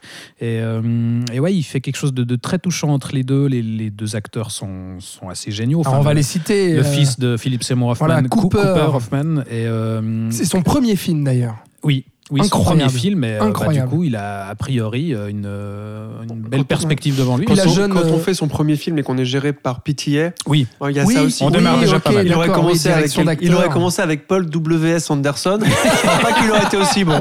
Et puis Alana Haim, qui est à la base Ouais. chanteuse en fait Voilà. du groupe Haim, puis là qui fait aussi son Pour premier rôle. lequel PTA avait fait deux clips, je crois. Euh, je crois aussi. Ouais, oui, hein, tout à fait. il l'a joue avec une partie de sa famille, et aussi sa sœur. Je sais plus si c'est- les- sa ses famille, parents hein. sont ses vrais parents Oui. aussi, je crois. Oui, Ouais, et ses ses sœurs aussi. ses Ouais, sœurs. voilà. Donc Qui là sont dans aussi, le il y a quelque chose hein. d'hyper intéressant. Et Mhm. ouais, il arrive à rendre ça tout de suite très crédible et à, à nous embarquer dans un certain quotidien d'une certaine époque aussi, là, puisque À Los Angeles. on- à Los Angeles, ouais, on est, on est aussi dans le passé. Et, et, et ouais, c'est vraiment un, un de ces films où j'ai l'impression d'être pendant deux heures catapulté dans, dans, dans, une passé, époque, dans quoi, une ouais. époque Mhm. euh, où En plus, c'est l'époque dans laquelle on est bien, c'est, Mhm.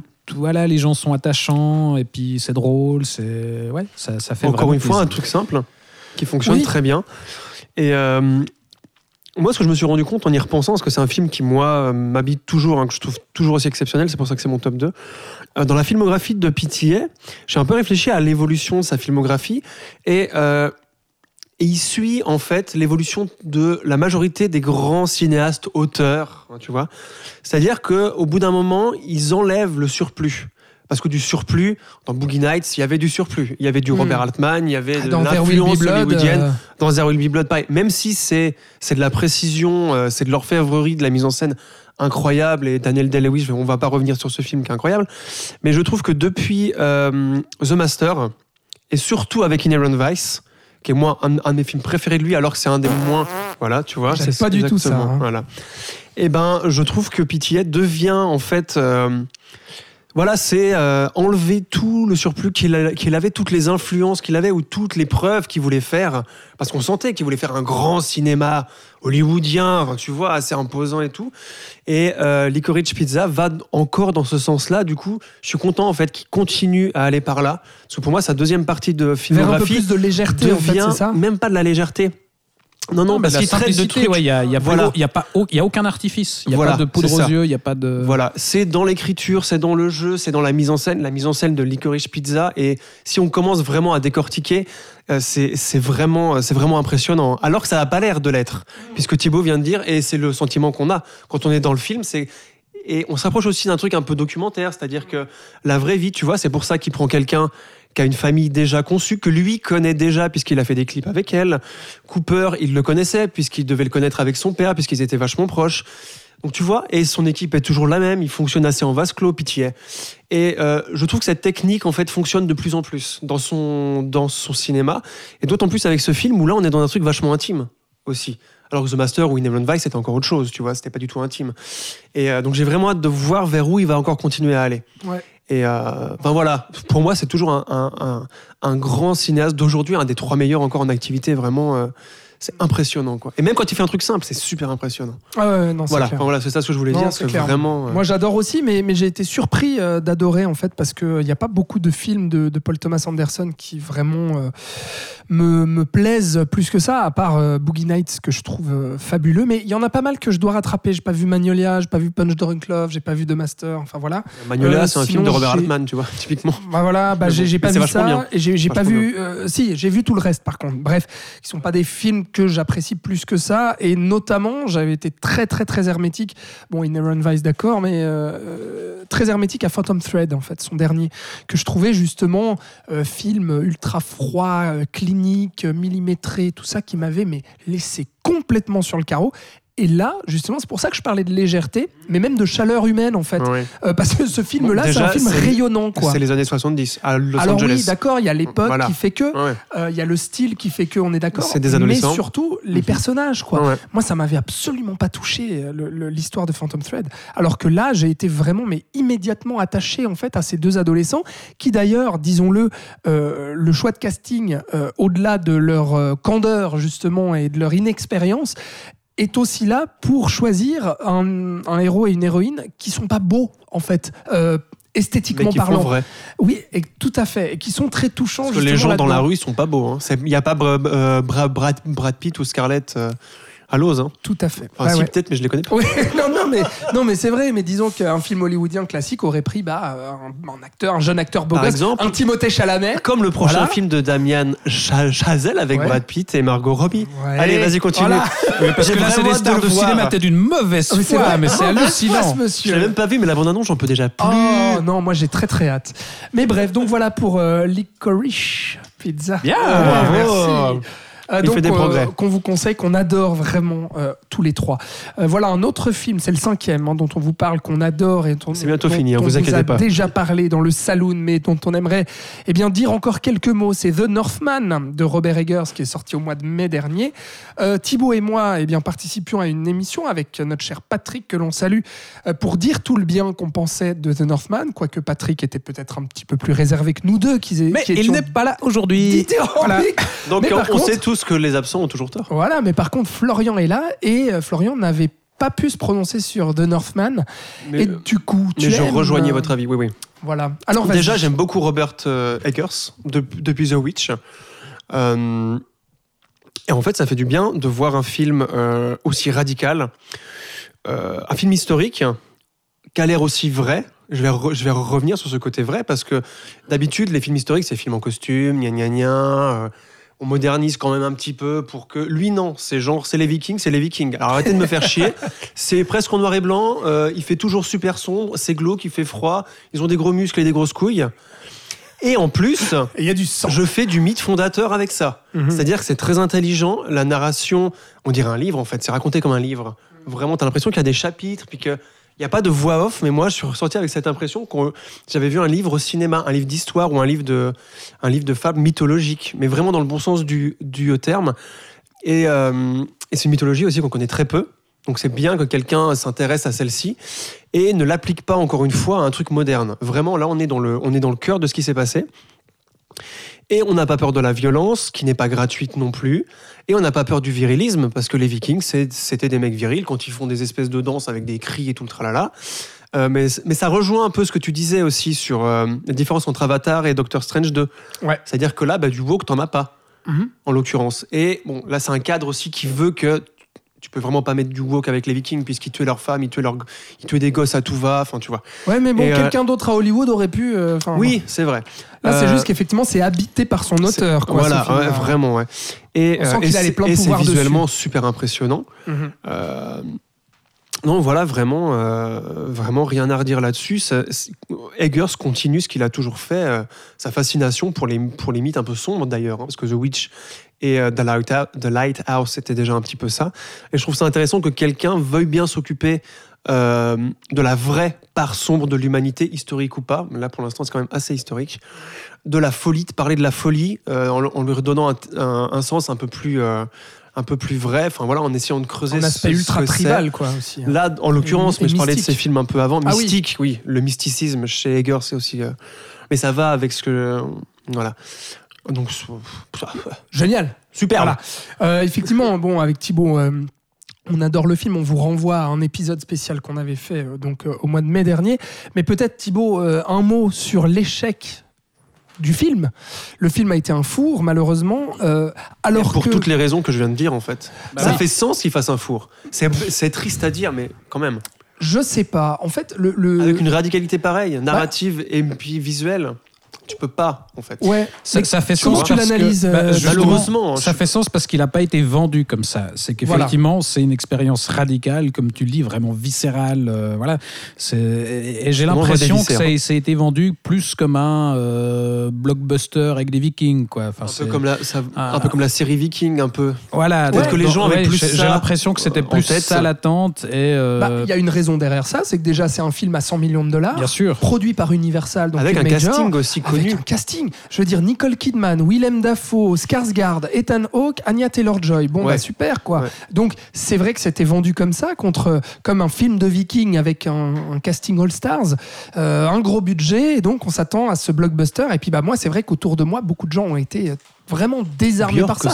Est-ce que ce serait un mauvais bouche à oreille ou est-ce que ce serait un film sabordé par le studio? Euh, Comment on explique ce four? S'aborder, je sais pas, je pense qu'il a été euh, très mal vendu et je pense que contrairement, on devrait d'y revenir une énième fois, mais contrairement à Ava- Avatar 2, euh, c'est- moins fédérateur. Enfin, tu l'as dit, c'est radical et je pense vraiment que c'est pas fait pour tout le monde. Mais, Même euh, nous. Tu vas pas en famille, quoi. Voilà, mais- non, mais même moi au départ, 2, enfin, oui. je, pense, Ouais. je crois qu'on en parlait à l'époque, il y a, y a un espèce de, euh, comment on dit, de pas de pari, de d'accord qui est qui Ouais. est passé au début du film avec euh, le spectateur où on a cette De ini- contrat. Voilà, c'est le contrat. merci, c'est ça que je, je cherchais.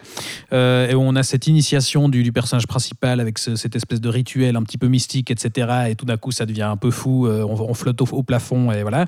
Et euh, il y, a, il y a deux choix. C'est soit on accepte de se laisser embarquer dans ce truc et on, on vit vraiment quelque chose de, de très fort et de- de- d'assez rare au cinéma. Soit on est sur le euh, carreau. soit on reste euh, justement euh, sur le sol, on s'envole pas au Mhm. plafond, puis, euh, puis là ça passe pas du coup.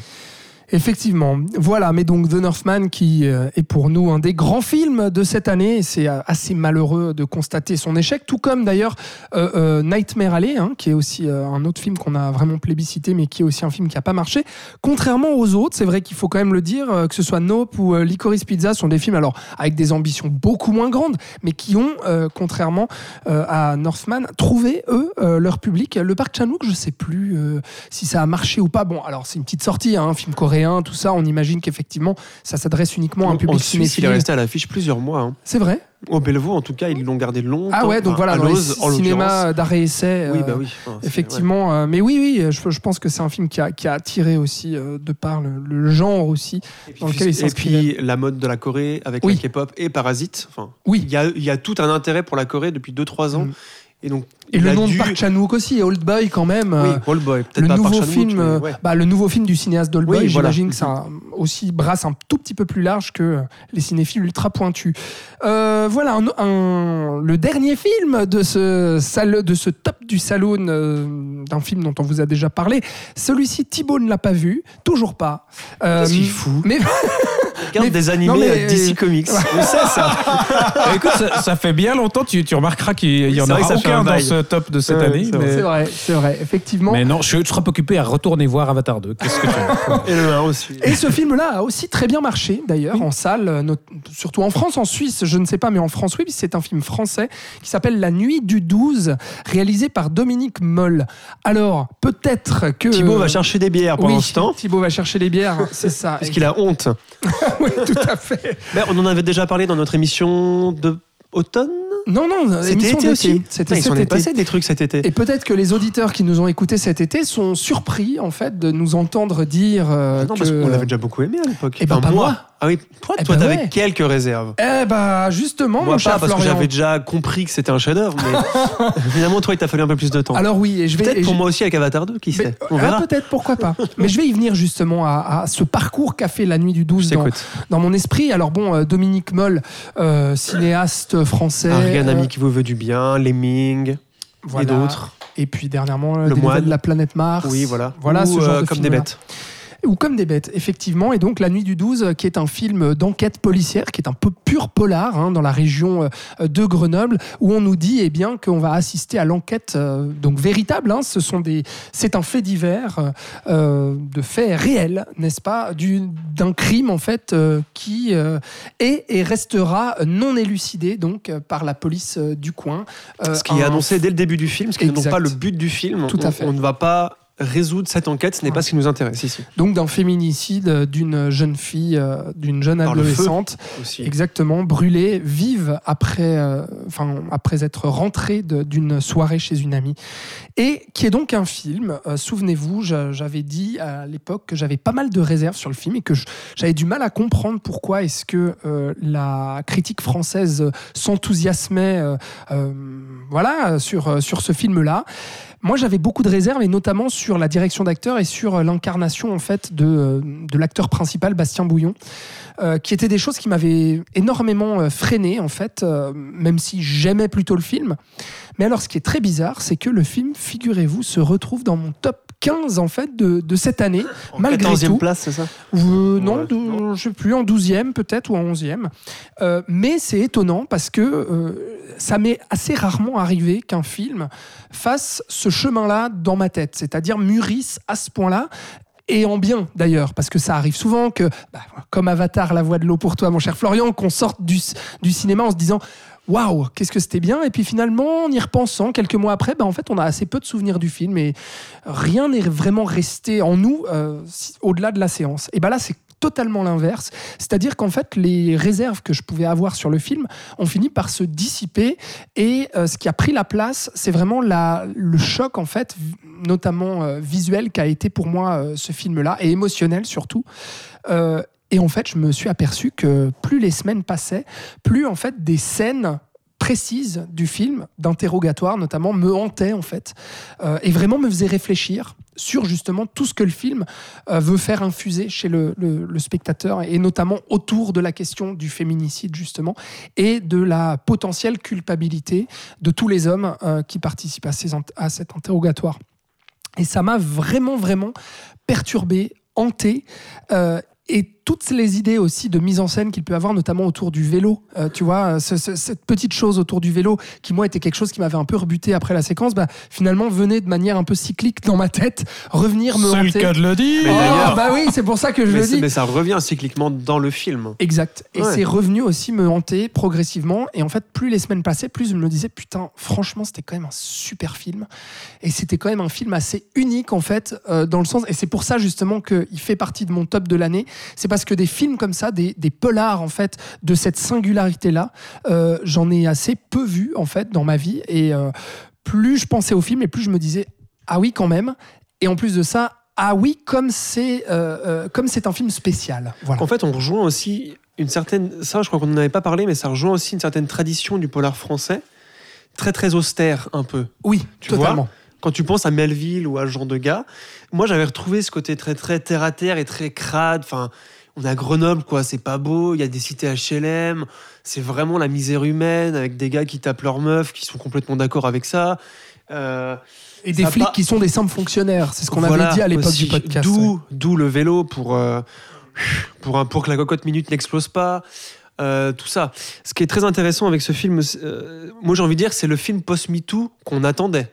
Un peu. Oui, Parce que je trouve qu'il parle très intelligemment du, du féminicide euh, ou de la place, en fait, des rapports entre les hommes et les femmes, des rapports, je veux dire, de, de pouvoir hein, et euh, physique, de ce qu'on peut faire à une femme euh, par la faiblesse physique qu'elle pourrait soi-disant avoir.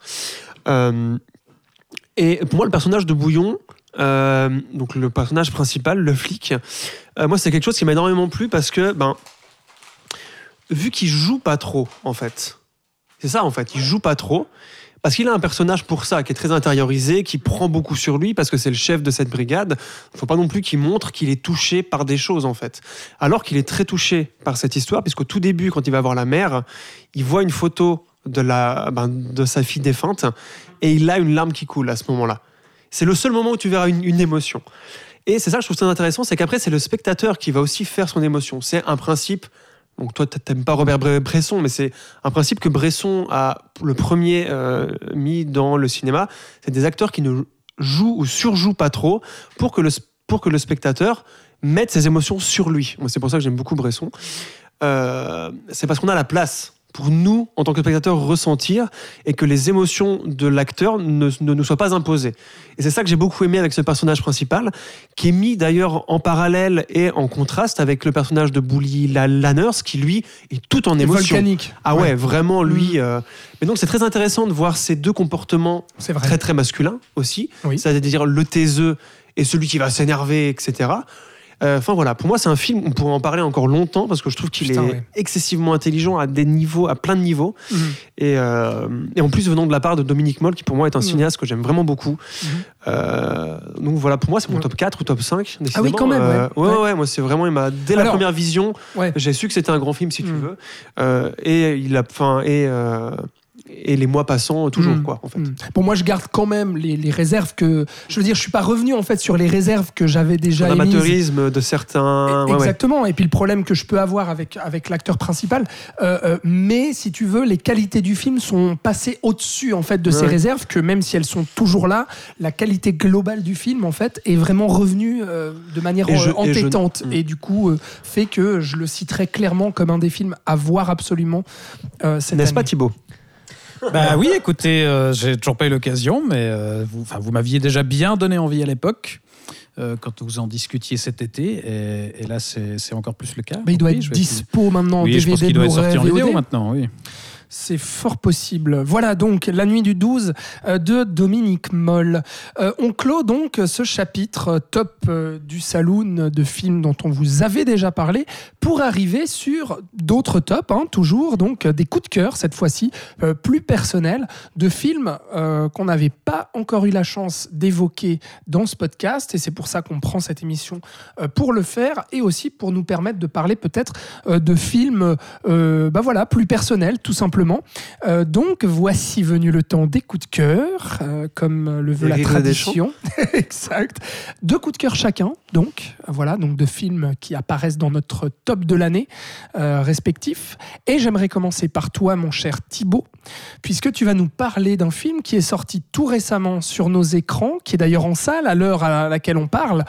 Il est sorti il y a 4 jours. hein. qui est sorti le 28 décembre, donc vraiment toute, toute, toute, toute fin d'année, et qui se retrouve d'ailleurs dans pas mal de tops hein, de, de- de médias cinématographiques, euh, qui s'appelle donc The Banshees of Inisherin, réalisé par Martin. Quel accent de merde.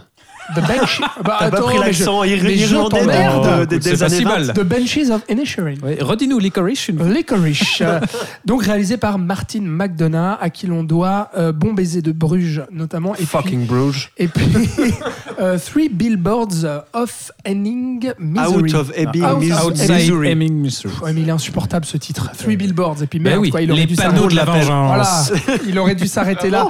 C'est vraiment le titre Euh, français, c'est beau. C'est beau. Avec donc au casting Brendan Gleeson et euh, c'est oui. Oui. Colin. Colin Farrell. Bref, euh, dis-nous pourquoi euh, c'est euh, ton coup de cœur de un de tes coups de cœur de cette année qu'il arrive finalement dans ton top malgré sa sortie tardive cette Oui, année. ben, on est encore juste en 2022, heureusement. Euh, mais oui, moi, c'était le film de fin d'année que j'attendais le plus après Avatar 2. euh, Carrément. Parce que j'adore Martin McDonough. J'avais découvert par hasard euh, son premier film, donc Mon baiser de Bruges, parce que j'avais vu la jaquette euh, à la Fnac un jour et euh, j'avais trouvé ça rigolo. Me Aussi. hein. Oui, puis il y a Colin Farrell qui tient une glace euh, sur la jaquette. Ça m'a- ça m'avait intrigué. Je me suis dit, euh, Bonne frette. ça, ça, ça a l'air intéressant. Et ouais, dès, dès ce premier film, j'avais été euh, vraiment séduit par son cinéma. On a beaucoup tendance à le rapprocher de Tarantino parce qu'il y a beaucoup de dialogues avec des, des bons mots et des punchlines. Et un- il y a un peu un côté polar. Moi, je trouve que s'il y a une comparaison à faire, Il y ce a un serait humour plutôt... noir très cynique aussi. Oui, e- effectivement, mais je trouve que s'il y a une comparaison à faire, ce serait plutôt du côté des frères Cohen. C'est pas pour rien qu'ils ont le même compositeur d'ailleurs, Carter Burwell. Euh, c'est qu'on est vraiment dans des films toujours euh, euh, à la fois très drôles. Il y a effectivement beaucoup d'humour noir, mais beaucoup de mélancolie aussi. Euh, des, Bruges d'ailleurs, il y a, un aspect. Enfin, voilà, le personnage de Colin Farrell était très clairement un gros dépressif qui, flirtait très dangereusement avec des envies suicidaires. Et, et c'est ça pour moi qui fait le, le charme de son cinéma, c'est que oui, il y a, il y a cet aspect petit malin avec euh, des dialogues ciselés et, et des répliques euh, assez, euh, assez marrantes, euh, mais en même temps, il y a euh, aussi une, Une vraie, noirceur. une hein. vraie noirceur, une vraie mélancolie et un, un- ouais, un vrai soin qui est apporté à la psychologie des personnages. Et avec ce troisième film, il, il signe très clairement, je pense, son film. Le-.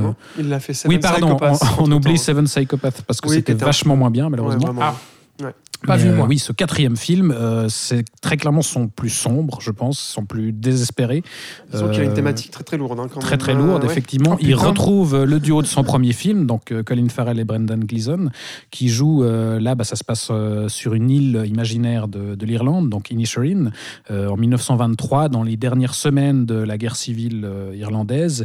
Et euh, Colin Farrell joue euh, un petit fermier euh, assez simplet, euh, voilà, qui, joue, qui mène une vie assez simple sur cette petite île et qui va tous les jours boire euh, une pinte avec son meilleur ami euh, Colm, euh, qui est donc Brendan Gleeson, qui est lui plus un intellectuel, musicien, voilà. Et du jour au lendemain, Colm décide de dire à Colin Farrell, ben voilà, je n'ai plus envie d'être ton copain parce que tu ne m'intéresses plus, t'es trop, t'es trop bête, t'es trop tu simple. m'emmerdes à parler pendant Euh, des moi, heures de voilà. la merde de ta. De ce que tu trouves dans la merde de ton âne. tes vaches. Ou de ça. Et, et moi, j'aspire à des plus grandes choses. J'ai envie de laisser une trace dans l'histoire, et c'est pas en discutant avec le pecno du coin que, que je vais faire ça. Et donc, euh, voilà, bah, c'est l'histoire de cette amitié qui est tout d'un coup cassée et de ce pauvre fermier qui va essayer de comprendre pourquoi et insister, revenir à la charge, euh, qui va pas, euh, voilà, s'arrêter à Il lui ça. dit tu es déprimant. oui, tu es déprimant. c'est ça. tu- dur, hein, quand même. Ouais. Ouais, ouais. Et d'ailleurs, il va très mal le vivre, ça, justement, d'être qualifié comme être Ah oui, quelqu'un de il va pas déprimant. Il va se poser des Mhm. questions sur mais pourquoi je suis déprimant en fait C'est ça, et, et toute l'histoire du film, ce sera justement ce, lui qui va revenir à la charge, qui va essayer de, de réparer les pots cassés, et l'autre qui va lui dire Mais non, c'est fini, n'insiste pas, et, et- et même plus tu insistes, plus ça va dégénérer. Euh, Il va finir par lui dire bah, À chaque fois que tu viendras me voir euh, en essayant de réparer les choses, eh ben, je me couperai un doigt. Et donc voilà, on va pas révéler ce qui se passe ensuite, mais ça va évidemment euh, de plus en plus euh, dégénérer. Et, euh, et, m- et je, moi, j'ai adoré ce film parce que, bon, déjà, ça se passe en Irlande, et moi, c'est un pays pour lequel j'ai pas mal d'affinités. et, et je trouve intéressant parce qu'il arrive à voilà, poser ce cadre en Irlande et à utiliser ce cadre historique. Il est né de parents irlandais, juste pour la, oui. la remarquer. Enfin, le, le réalisateur, Martin Mhm. McGonagall, voilà, est né à Londres de parents ir- ir- irlandais, donc il a toute une. Enfin voilà, c'est un peu Bien son sûr. pays, c'est ça Ouais. que je voulais Mais justement, ce que je trouve intéressant, c'est qu'il arrive à pas en faire un, un film carte postale de l'Irlande. Euh, il- On n'appuie pas sur le folklore irland- irlandais. D'ailleurs, il a, il a par exemple euh, expressément dit à Carter Burwell Je veux pas de folklore irlandais dans la musique, tu me fais autre chose. Et il en fait bah, une musique de Carter Burwell. Euh, mais voilà, et il mais pourtant utilise. qu'est-ce que c'est beau hein C'est beau. Alors oui, il paysages, hein, utilise, ça a été filmé sur euh, l'île d'Achill Island et, et voilà plusieurs îles d'Irlande.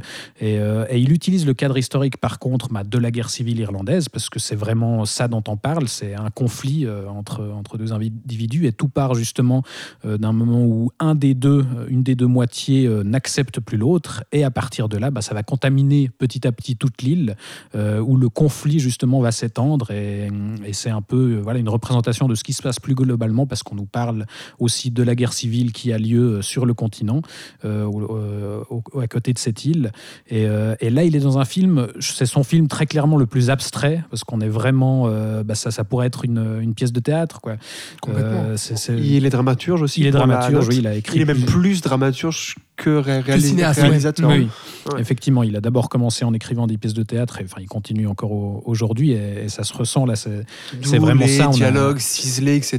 et Oui, on et on alors on a- enfin, ouais. exactement, et on a des enjeux bah, très symboliques, très métaphoriques, euh, etc. Euh, mais on retrouve tout son cinéma, euh, voilà, toute une galerie de personnages secondaires qui sont à la fois assez croustillants et très touchants. Il y a la sœur de Colin Farrell qui est jouée par Kerry Condon, qui est une actrice hallucinante, je trouve. Enfin, on parle beaucoup du duo principal dans ce film. Colin Farrell a reçu un prix à Venise et, et c'est mérité. Les, les deux sont brillants, Brendan Gleeson aussi. excellent ouais.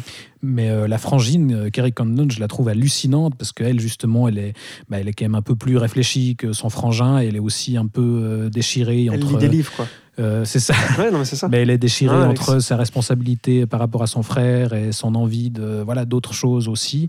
Et euh, et voilà, on, on- on a des personnages hyper touchants, euh, des dialogues effectivement euh, très drôles, et un récit qui avance petit à petit aussi, là, sur une ligne très simple, mais euh, où on va répéter un peu la même mécanique à chaque fois, justement, avec cet aller-retour entre les deux personnages, et les choses vont, vont aller vers de plus en plus des, des- des conséquences de plus en plus dramatiques. Faire une escalade dramatique. Exactement, jusqu'à un final où là aussi on résume un peu le, le conflit irlandais, Mhm. mais de manière assez, assez déchirante. Dialogue de fin, moi, je le trouve sublime. Sur la plage, ouais, Enfin, là, c'est- vraiment, euh, c'est assez splendide et, et ouais, je trouve, euh, ouais, on en a vraiment comme ses précédents films, comme euh, Three Billboards et, et Bruges et même comme euh, Seven Psy- Psychopaths, une proposition vraiment originale où on sait jamais très bien à quoi s'attendre, on sait pas forcément où, où- jusqu'où le récit va aller et, et dans quoi ça va évoluer et, et voilà, très très fort moment de cinéma là aussi. Et Gros ben, coup de cœur, alors. gros coup de cœur pour Ouais, Florian moi aussi, aussi. ouais, ouais, je vais pas trop revenir. parce c'est aussi enfin, dans ton top C'est dans mon top. En effet, ouais, j'ai été tout de suite conquis. euh, Euh, moi, je parlerai un peu de la. Il n'y a pas de folklore irlandais, mais je trouve que je vais pas parler de rendre hommage. Enfin, il y en a un peu, parce que le Mais- titre, Banshees, c'est- Oui. ça fait partie du D'ailleurs, je sais toujours pas qui sont les Banshees. Alors, c'est c'est J'en vois- des, c'est ben, des on va espèces pas- de fées qui Je sais ce que c'est, la- mais moi j'en vois une. Oui, bah, il y en a une très clairement incarnée dans qui est le- donc la reine d'Angleterre. Enfin, Mm. Tu comprends dans la métaphore avec la guerre d'Irlande. Euh, bref, mais euh, D'ailleurs, j'aime pas du tout ce personnage. bah non, c'est parce que toi t'as pas compris. Ouais, voilà. Euh, Qu'est-ce que je voulais dire? Oui, c'est que il- donc voilà, je veux pas utiliser, je veux pas dire rendre hommage, mais il y a un petit peu de ça et surtout euh, une lettre d'amour à son pays, mon Dieu. Et tu vois ce que je veux dire? Je trouve qu'il capture très bien euh, ce pays reculé, parce que même s'il est, certes, c'est une grande île, certes, il y a l'Irlande du Nord, euh, qui appartient donc toujours au Royaume-Uni au- encore aujourd'hui, euh, mais je trouve que cette insularité, il la capte super bien. Peut-être parce qu'il est irlandais lui-même, même s'il a grandi à Londres, je sais pas.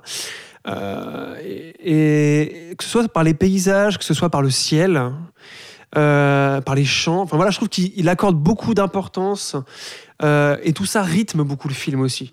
Fait des pauses dans ce conflit qui est quand même qui, scéna- qui scénaristiquement euh, pourrait monter beaucoup plus vite, tu vois, ça pourrait être beaucoup plus frénétique. Et euh, je trouve ça d'autant plus intéressant qu'ils prennent un rythme plus euh, insulaire, où en fait tout est plus calme, tout va moins vite parce que déjà bah, c'est un petit village, il y a combien y a combien d'habitants? 15 si on compte pas le port là, tu vois, avec euh, Madame O'Riordan aussi euh, tru- truculente comme personnage. Voilà, moi j'ai beaucoup aimé aussi ce côté-là de capture de ce que peut être visuellement un pays. D'autant plus que c'était il y a un siècle. Et ça a encore l'air d'être valide aujourd'hui. Bon, certes, il l'a tourné aujourd'hui, mais l'Irlande Oui, non, mais reste un pays ça reste comme le ça. même mécanisme Voilà. aussi que, tu peux retrouver dans des régions rurales, euh, avec euh, le même type de, de rapport entre les habitants, etc. Toi, tu as moins aimé Oui, non, mais Alexandre je- je- Parce qu'il j'aurais- parce qu'il- Parce qu'il est bête. Oui, fa- fa- fa- fa- très drôle ça. Euh, non, mais qu'est-ce que j'aurais aimé, euh, aimé le film euh, comme vous? Euh, Moi qui aimais beaucoup, enfin qui connaissais pas Martin McDonough à part Three Billboards, qui était un film que j'aimais beaucoup, mais pour avoir découvert justement In Bruges juste avant Benches of Inisherin, en fait, je me suis aperçu peut-être que Three Billboards était un film à part dans la filmo et dans la carrière peut-être de, de McDonough, je ne sais pas. Mais en tout cas, je retrouve exactement les, les mêmes choses qui me freinent en fait dans les deux films, dans In Bruges et dans Benches. Euh, je pense simplement, de manière totalement personnelle et subjective, avoir du mal en fait avec le style de McDonough, que, euh, avec son humour et avec sa noirceur en fait. C'est-à-dire que sa noirceur ne m'émeut pas, elle me, elle me déprime quoi. Elle me, en fait, les, les deux films me blasent totalement. C'est-à-dire que je, je, je ne suis pas euh, touché, je ne suis pas ému, je me sens totalement blasé par l'atmosphère du film, par les personnages et par leur, par leurs relations. Et même l'humour noir, en fait, pour, et pourtant je suis vraiment un client d'humour noir. Mais c'est justement pas de l'humour noir à la Tarantino Oh, où tu me- rigoles. et- Exactement, là ça me. Pff, je, je rigole même pas, quoi. Je trouve, ça, je trouve ça cruel, je trouve ça dur, je trouve ça triste, je trouve ça déprimant, quoi. Voilà. Donc j'ai du mal avec ça. Euh, donc ça, c'est vraiment le côté très, très personnel par rapport, euh, par rapport au film. Euh, après, je, reconnais toutes les qualités que, que vous avez évoquées, ce qui fait que pour moi, j'ai quand même un intérêt cinématographique hein, à, voir, à voir ce film-là. Et il y a beaucoup de choses que j'ai appréciées et je ne vais pas revenir sur tout ce que vous avez dit. En revanche, j'ai quand même quelques limites là que, que je trouverais peut-être plus objectives sur, euh, sur, le, sur euh, notamment la, construction euh, du scénario. C'est que moi, j'aurais aimé en fait que le film soit uniquement centré sur le, le- conflit entre Colin Fa- Farrell et Bren- Brendan Gleeson peut-être le personnage de la sœur est celui que je trouve quand même assez réussi et qui vient justement, comment dire, tempérer un peu ou en tout cas euh, euh, arbitrer quelque part cette, euh, cette relation et cette inimitié-là. Mais par contre, moi j'ai un problème énorme avec le personnage du flic et le personnage du gamin euh, qui est joué par, je me Barry. Barry merci beaucoup, qui est, qui est cet acteur aussi très dérangeant, au physique très très très bizarre et tout ça C'est parce qu'il est qui joue des rôles très bizarres. Non, non, non, mais il joue, il joue effectivement des rôles très glauques, quoi, la plupart du temps. Joker. Ouais, alors aussi, voilà. Oui, alors par exemple, oui. Euh, et en fait, euh, ces personnages-là, je les trouve mais absolument euh, enfin, euh, pas assez creusées. Et en fait, la manière dont il les fait apparaître dans le récit, je ne vois pas de cohérence avec le reste, euh, à part justement peut-être, euh, bah, notamment l'espèce de fée là, justement, cette espèce de vieille dame et tout, qui là aussi, je trouve, est, juste là pour être métaphorique, mais en fait n'apporte rien justement à part être un symbole et une image, et qui moi là aussi me sort un peu du cadre de la relation entre les deux personnages. Et donc voilà, sans arrêt, j'étais un peu euh, pris entre les deux. Je me disais, mais merde, mais reste sur ces deux personnages. J'ai envie d'explorer ça. J'ai envie qu'on aille un peu, peut-être un peu plus vite aussi dans le récit, parce que cette, cette lenteur, justement, dans, dans les altercations entre les deux, ces non-dits euh, et cette absence de communication est aussi quelque chose qui peut-être personnellement moi me m'énerve un peu en fait Euh, ça c'est mon caractère mais voilà et donc du coup, euh, ça m'a un peu perturbé, ça m'a un peu, ça m'a un peu sorti euh, du film et ça m'a un peu sorti justement de, de cette relation euh, que je trouvais euh, très intéressante et, et pour autant avec de très beaux moments et notamment je pense à, à vraiment, euh, alors là c'est purement hein, de la direction d'acteur, mais mais la, la- cer- certains gestes en fait que va faire Colin Farrell sur Brendan Gleeson quand il va essayer de lui toucher l'épaule mais qu'il n'ose pas avancer la main puis qu'il la recule, il y a, y a des moments comme ça que, que j'ai trouvé assez touchants mais voilà, j'ai trop de réserves en fait pour être, euh, pour être enthousiasmé euh, à votre niveau. Voilà. C'est malheureux. Bah écoute. Oui, c'est comme ça, c'est Oui, comme chacun ça. ses goûts. Mais, mais Mais je conseille si- aussi quand même. Hein. Voilà. Mais, mais si euh, on doit filer la comparaison avec les frères Cohen, je pense que son Three Billboards, c'était un peu son Fargo. La, la- Ouais. la comparaison a beaucoup Mm, été faite. Là, on est plus du côté de Barton Fink, dans un truc est donc leur euh, meilleur film. beaucoup plus, beaucoup plus symbolique, beaucoup plus, peut-être un peu plus hermétique, enfin pas hermétique, mais, euh, Mm, oui. Mais je, ce pense que un peu dire. moins facile d'approche. Si tu Et pourtant, j'aime beaucoup Barton. Fink. Mais- Ah bon, bah Bon. écoute. J'ai Mais- tenté un truc, voilà. Non, non, non, mais alors je comprends totalement ce que tu veux dire parce que le cinéma des frères Cohen euh, n'est aussi n'est pas spécialement un cinéma euh, que je placerais sur mon panthéon. Tu, tu vois ce que je veux dire? C'est j'aime beaucoup les films des frères Cohen, en tout cas la plupart. Euh, Il y en a certains que j'aime moins que d'autres, mais c'est pas non plus un cinéma qui vraiment euh, que je citerais comme Te ça comme étant euh, voilà exactement. Euh, bref. Passons à la suite et au premier coup de cœur de notre cher euh, Florian. On ne vous a pas encore parlé euh, mais de ce film-là, mais Thibault l'avait fait dans une émission de Nyon Région Télévision. Voilà, c'était un de tes coups de cœur. lequel Il sait même pas. eh bien, c'est Conte du hasard et quoi tes autres coups de cœur déjà? Ah oui Conte du hasard et autres fantaisies euh, du japonais euh, Ryuzuke Hamaguchi. Ouh, presque. Ryusuke. Ryusuke, pardon. Licorice. Ryusuke Alors, Hamaguchi. Qu'est-ce que c'est ce film et pourquoi Qu'est-ce que c'est ce film Voilà. Alors déjà, c'est un film de auditeurs. Ryusuke Hamaguchi. Oui, merci. Tu l'as dit qui l'an l'an passé avait sorti Drive My Car, qu'il avait fait connaître un peu internationalement. Il avait remporté l'Oscar du meilleur film étranger, si je me rappelle bien. Oui. Il était aussi mon top 1 de 2021. Et dont on vous avait parlé dans l'émission Top de l'année passée, non Oui. Oui, absolument. Ah oui, absolument, Ouais, d'accord. Ce Thibault l'avait vu aussi. Euh, Hamaguchi, c'est un réalisateur que j'aime beaucoup depuis plusieurs années, euh, qui fait partie de la relève, euh, de la relève japonaise, euh, des nouveaux réalisateurs japonais, et je trouve qu'il continue à être tout aussi bon. dans ce nouveau film, donc qui est un qui est un, film à sketch, enfin un sketch. En gros, il y a trois histoires, il y a trois moyens métrages qui vont tous avoir comme point commun le hasard, c'est-à-dire c'est des rencontres faites au hasard et qui vont mener à des situations euh, plus ou moins euh, dramatiques, plus ou moins drôles, plus ou moins étranges, etc., selon le, cas. Euh, ce qui est très intéressant ici, c'est que Hamaguchi continue ce qu'il a fait dans ses films précédents, c'est-à-dire qu'il a une approche et un soin et une étude des comportements humains dans des situations non communes, mais pas non plus extraordinaires, c'est-à-dire qu'on a quand même un, gros lien avec la, réalité, c'est un peu des quiproquos qu'on a peut-être pu avoir nous, qu'on pourrait avoir, et, euh, et sa mise en scène très discrète et sa direction d'acteur, parce qu'il est très connu pour sa direction d'acteur, euh, rend le tout d'une simplicité, mais d'une puissance et d'une surprise aussi. En fait, il rend le réel passionnant, fascinant et surprenant. C'est quand même assez étonnant, puisque le réel, euh, tout à chacun le connaît, certes, on en a tous un différent, mais il y a quand même des points communs. Et euh, par ces dialogues, euh, on pense beaucoup à Romer. Enfin, c'est Amaguchi est beaucoup rapproché à Ro- Romer qui faisait un peu la, même chose, une étude approfondie des gestes et des mots et des attitudes, encore une fois. Et, et là, je trouve que c'est un de ces films où c'est le plus où on sent qu'il s'amuse aussi, puisque les situations, encore une fois, peuvent être amusantes aussi, où on prend le plus de plaisir. On sort un peu du film intellectuel.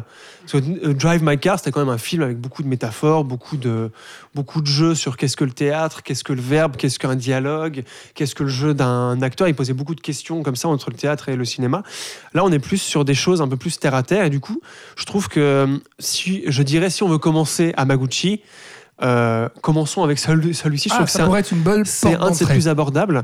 Et, euh, et voilà, c'est pour ça que je le mets en coup de cœur, parce que ben, j'aime beaucoup ce cinéaste de film en film.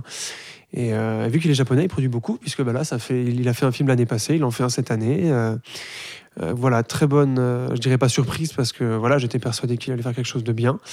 Mais je suis toujours aussi étonné qu'il arrive toujours à creuser en fait cette thématique de voilà de Des rapports humains. des rapports humains, mais des détails en fait. Des Que détails, tout ouais. passe par le geste et pas par le dialogue en tant que tel, mais comment le dialogue est dit. Voilà, enfin, c'est vraiment. euh, c'est un des rares qui fait ça encore aujourd'hui. Et donc Thibaut, c'est Voilà. aussi un de tes Je coups sais de pas si avais. Oui, ouais, ouais, non, j'avais beaucoup aimé aussi. Euh, ouais, je, je- je pense qu'effectivement, ça peut être une porte d'entrée int- intéressante parce que là, tu as un peu En tout cas, c'est pas son plusieurs de échantillons en un. 5h30. Euh... Sense6 par exemple, qui Ouais. est 5h30, ça je conseille pas dès le prime abord, même moi j'ai eu un peu de mal, mais celui-ci ouais. Mhm. Et Non, même Drive oui, qui fait 3 heures. Cette idée d'anthologie où voilà, on a trois histoires différentes et euh, on, on a du coup un, un bon, un bon panorama, je pense, de, de son cinéma.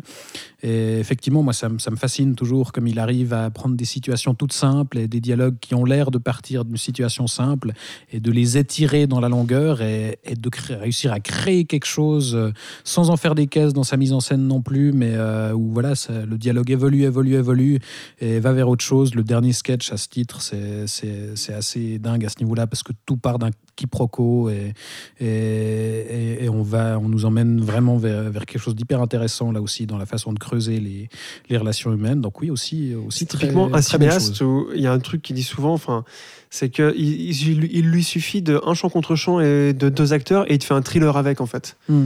Il, il, a, ce- il a ce talent-là et cette capacité-là de te tenir en haleine avec ce film surtout, où t'es- t'es t'es happé par quelque chose alors que c'est du quotidien, comme tu viens de dire. Et c'est ça qui est assez fascinant. Et donc c'est un film euh, qui est sorti cet été, sauf Non, erreur, mars, Ah, mars, au printemps. crois. Oui, au printemps. Printemps. présenté dans un festival particulier Sûrement, ou je me rappelle. C'était plutôt un film de cinéma d'arrêt d'essai. C'était plutôt ça. D'accord. Euh, voilà donc pour euh, Conte du hasard et autres fantaisies de Ryuzu- Ryusuke pardon, Hamaguchi. Il va falloir que je m'y fasse avant d'aller au Japon d'ailleurs. Oui. Voilà. Il faut que tu dises le nom de famille avant le prénom aussi. Ah oui, sûr. merci. De Hamaguchi Ryusuke. Bien joué. Merci, merci Florian.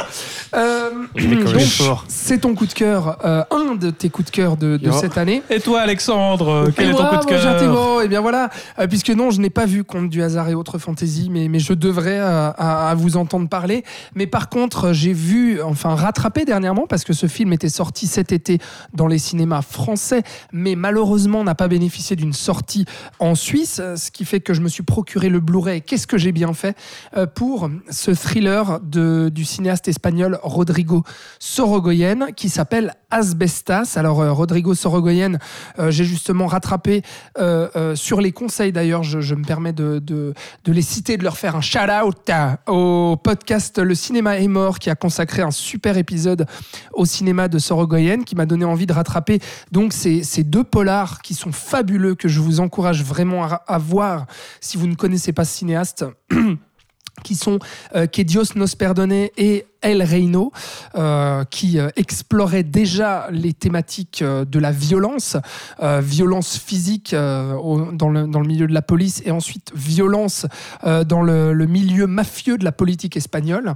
Vraiment cinéaste contemporain, digne d'un Scorsese ou d'un Michael Mann, enfin en tout cas un des, descendants, je, le trouve très inspiré par ces deux cinémas-là. Et là donc, il signe Asbestas, voilà, qui est un film espagnol et français, puisque eh bien, les stars en fait de son film sont des acteurs français. C'est Denis Ménochet et Marina Foïs qui incarnent un couple de fermiers français qui s'installent dans un village reculé de Galice, dans le nord de l'Espagne, et puis qui sont pas très bien accueillis par euh, leurs voisins, parce qu'ils ont refusé, figurez-vous, euh, au-delà du fait qu'ils s'installent là comme étrangers Des Français. et comme des Français, voilà, et comme fermiers justement, euh, au même titre que les autres agriculteurs euh, de ce village, et bien qu'ils ont refusé aussi un projet euh, d'installation et de construction d'éoliennes qui aurait permis de dédommager les paysans du coin et leur aurait permis notamment eh ben, de partir de leur bled paumé ou en tout cas de s'évader de leur vie de misère et de pauvreté. Donc ça démarre sur un thriller ultra tendu euh, de, de, de- comment dire de euh, d'altercation euh, entre voisins, de provocation, de menaces. Il y a notamment des euh, au-delà de joutes verbales et, et, et de et de et de menaces physiques aussi. euh, il y a des menaces concrètes comme l'empoisonnement des plantations euh, du couple, ce qui fait que la sauce monte petit à petit. On se retrouve dans un thriller. Très inquiétant, très suffocant aussi, euh, avec la mise en scène, je trouve, de Sorogoyen qui nous place euh, des plans fixes avec des zooms ultra lents comme une scène euh, dans un bar où euh, justement les, les- voisins invitent Denis Ménochet à jouer au domino. Et puis là eh bien il y a un dialogue ultra savoureux mais aussi ultra tendu et très inquiétant avec ce lent zoom qui va resserrer petit à petit le cadre pour justement faire ressentir au spectateur cette sensation vraiment de d'étouffement et donc, on a ce thriller qui, d'apparence, nous fait penser, bien entendu, et c'est la référence principale de Sorogoyen sur ce film, c'est Les Chiens de paille de Sam Peckinpah, avec ce couple qui arrive dans un village et qui, justement, va se faire menacer par le voisinage. Ouais, parce qu'on précise en plus que le personnage de Denis Ménochet est un professeur, enfin un enseignant, Oui. et donc euh, là aussi rapprochement avec euh, celui de Dustin Hoffman dans Les Chiens de paille. Effectivement, c'est vrai que j'ai oublié de dire que c'est un couple, euh, à la base, bah, d'intellectuels. Ils sont hein. instruits, quoi. C'est ouais. c'est des intellectuels français qui vont justement, eh ben, pour leur retraite précoce, euh, s'installer eh bien, euh, en Galice pour euh, justement cultiver des tomates, etc. Donc on a vraiment ce thriller incroyable avec notamment, je trouve, ce, personnage de Luis Zahera, cet acteur espagnol qui est mais terrifiant dans son jeu et puis dans, dans ses joutes verbales. Avec, je trouve, un portrait de, de personnage ultra complexe parce que on a d'apparence hein, des, des bouseux euh, xénophobes euh, qui juste sont mécontents du fait que des Français débarquent euh, dans leur village. Puis en fait, se dessinent petit à petit les contours en fait, et notamment ce, questionnement de l'appartenance aux terres, aux origines, la légitimité à, s'intégrer ou non justement dans un village, la, dissonance entre le- le- les personnages, oui, les personnages instruits et les paysans. Et puis euh, la compréhension petit à petit euh, de l'autre et surtout euh, des comment dire des des je ne trouve pas le mot et je cherche complètement. oui oui oui pardon non mais des, des, des, des objectifs pardon de, de chacun quoi Oui. Euh, en tout cas notamment autour de ce problème des éoliennes et puis comme dans ses autres films bah, Sorogoyen questionne euh, la violence c'est-à-dire pourquoi on en vient justement à détester l'autre et à vouloir attaquer l'autre au-delà de le- verbalement mais physiquement aussi la pulsion de meurtre d'où elle vient et aussi euh, la légitimité de l'autodéfense parce que bah, Denis Ménochet va vouloir justement résister euh, et pour pouvoir s'intégrer dans ce village qu'il a choisi pertinemment et ne pas céder aux menaces en fait de ses voisins. Bref, la première partie est passionnante et pourquoi je dis première partie? Parce qu'à un moment donné, je ne vais pas révéler le, le, le- le- twist de, de ce film-là, mais le film va basculer dans autre chose dans, dans un autre genre, puisqu'on va avoir une deuxième partie avec euh, un retournement de situation complet où on va suivre ensuite eh bien, le personnage surtout de, de Marina Foïs à travers un, un drame familial. On quitte vraiment le, le thriller, enfin quoique on y reste un petit peu. Euh, et le personnage de Marina euh, vient cette fois-ci au premier plan et se développe et révèle, je trouve, une, une complexité avec un drame familial qui devient ultra puissant, avec des scènes de dialogue vraiment glaçantes. Il y a ce plan séquence euh, qui alterne justement le plan fixe entre Marina Foïs et sa fille avec cette actrice dont j'ai oublié le nom euh, malheureusement et c'est à la fois un vrai pari dramaturgique je trouve de la part de, Sorogoyen et puis c'est euh, euh, ultra réussi Enfin bref, c'est- vraiment un, un vrai tour de force, je trouve, qu'il fait. C'est un très très grand film de cette année. Ça donne très envie. Eh oui, ben, je plus sois, puisque j'ai eu de la chance de le voir ce matin même, puisque tu as eu la gentillesse de me prêter le Blu-ray. Ah oui, Eh oui. Et, Et, donc tu vas euh, nous dire et je euh, te ce que- remercie. ce que, tu en penses. Oui, parce que c'est effectivement, euh, bah, enfin, tout ce que tu as, dit est vrai. C'est- un exercice. Enfin, là aussi, effectivement, reprise des chiens de paille avec toute une première partie qui est exemplaire. Je trouve hallucinant, comme, euh, bah, comme tu le dis, il est en très peu, là aussi, en très peu de, de choses au niveau de la, visu- de la, de la mise en scène, avec des plans séquences où on bouge quasi pas la caméra. Il arrive à construire des scènes d'une tension folle. Et effectivement, cette deuxième partie euh, euh, qui est assez inattendue. Enfin, moi, à ce revirement, je m'y attendais pas du tout. Et, euh, on embraye sur, sur un truc où là aussi, on est. ouais dans ouais, un revirement assez surprenant et, qui permet là aussi à Marina Foïs de, de montrer toute l'étendue de, de son talent. Et, et moi, je n'ai pas vu ses autres films, mais pour le coup, ça me donne vraiment envie. Eh bien, tu me fais plaisir, mon cher Thibaut, d'avoir euh, aimé autant que moi ce Asbestas qui effectivement figure assez haut quand même dans mon top personnel. Florian, du coup, ça te donne Du coup, tu me donnes euh, le Blu-ray, tu- enculé? Oui, alors, Merci. C'est comme ça que je voulais faire la transition enfin, au cas où. en- enculé ou pas, hein, je veux dire, voilà. ça, ça reste entre nous. hein. Je veux bien te prêter euh, ce Blu-ray, effectivement, Merci qui, vaut la peine. Euh, Thibaut, tu vas nous conseiller euh, un autre coup de cœur personnel. Il s'agit d'un drame, Oui, Oui. Est-ce que c'est un drame mais social c'est un drame belge oui, qui s'appelle Un monde, tout à fait. réalisé par Laura Vandel. Alors, il faut juste que tu me, me, me rappelles un peu qu'est-ce que c'est, qui est Laura Vandel, De quoi ça pourquoi parle ce film. qu'un film Voilà. C'est quoi cette histoire Bah écoute, c'est son premier film, alors avant d'elle. Et euh, l'histoire, c'est quoi Euh, C'est euh, une gamine qui commence l'école euh, avec son grand frère, qui lui, du coup, a déjà euh, fait quelques classes avant elle. Et ils commencent dans, bah, dans le, le même collège. Elle, c'est sa première année. Elle est un peu stressée, mais en fait, finalement, c'est pour elle que ça va le mieux se passer parce qu'une fois euh, arrivée à l'école, elle va se découvrir que son grand frère, en fait, se fait harceler. Et donc, elle va être mise face à un choix. Est-ce qu'elle doit essayer d'aider son frère, euh, qui du coup se fait brutaliser par euh, les gosses de sa classe, ou justement, pour réussir à s'intégrer dans l'école, est-ce qu'elle doit du coup bah, couper les ponts avec son frangin pour éviter d'être elle aussi harcelée à son tour? Et ce qui est hallucinant dans, dans ce film, c'est que là, en disant le pitch comme ça, on pourrait s'attendre à un drame social, euh, con- con- enfin plan-plan. euh, Un film des frères Dardenne. Un film fait pour le Festival de Oui, Cannes. non, non, mais euh, très misérabiliste. Et oulala, ces Mm. pauvres gosses. Euh, Alors, euh, c'est un film très, très dramatique, effectivement. Mm. C'est vraiment difficile à regarder, mais parce qu'il y a un vrai talent de mise en scène de la part de Laura Vandel, déjà dès ce premier film. Il y a un parti pris assez radical et très fort dès le départ. C'est qu'on ne va pas, quasiment pas en tout cas, quitter le visage de cette petite fille. Euh, la caméra est braquée sur elle et elle va la suivre. On est littéralement à hauteur d'enfant, c'est-à-dire que les adultes euh, voilà, n'existent presque pas, ou alors pour rentrer dans le cadre, ils doivent justement se baisser pour se mettre à hauteur de ces enfants. On voit un peu quelques profs, euh, le, papa des deux enfants justement qui va intervenir un petit peu, mais on ne va, on va pas quitter l'école déjà, on verra jamais ce qui se passe à la maison chez eux. On est vraiment uniquement dans cette cour d'école et, et dans les classes, et on va tout suivre justement à travers le regard de cette gamine. On va la voir assister au, à- au harcèlement de, son frère, et on va voir justement sur son visage, parce qu'on est vraiment collé à elle, euh, bah, tout ce qui va se jouer euh, pour elle, euh, tous les enjeux euh, qu'elle va devoir gérer, justement, euh, c'est la peur de, démarrer l'école et la pression qu'il y a, et justement sa découverte de ce, monde, de ce nouveau monde, un monde, c'est le titre, et ce monde qui peut être parfaitement cruel et qui a ses propres règles, et euh, euh, dans lequel il faut justement réussir à, se faire une place, quoi. Et, euh, c'est vraiment très très fort parce qu'on nous montre toute la cruauté qui règne euh, dans, bah, justement dans ce monde, euh, parmi les enfants, etc. Et, euh, c'est très beau aussi parce qu'on bah, nous parle de la relation entre, euh, entre une euh, petite fille et, son frangin. Et euh, c'est ouais, là aussi, encore une fois, une vraie expérience de cinéma parce qu'on utilise la mise en scène pour nous raconter une histoire et pour le faire de manière vraiment très percutante.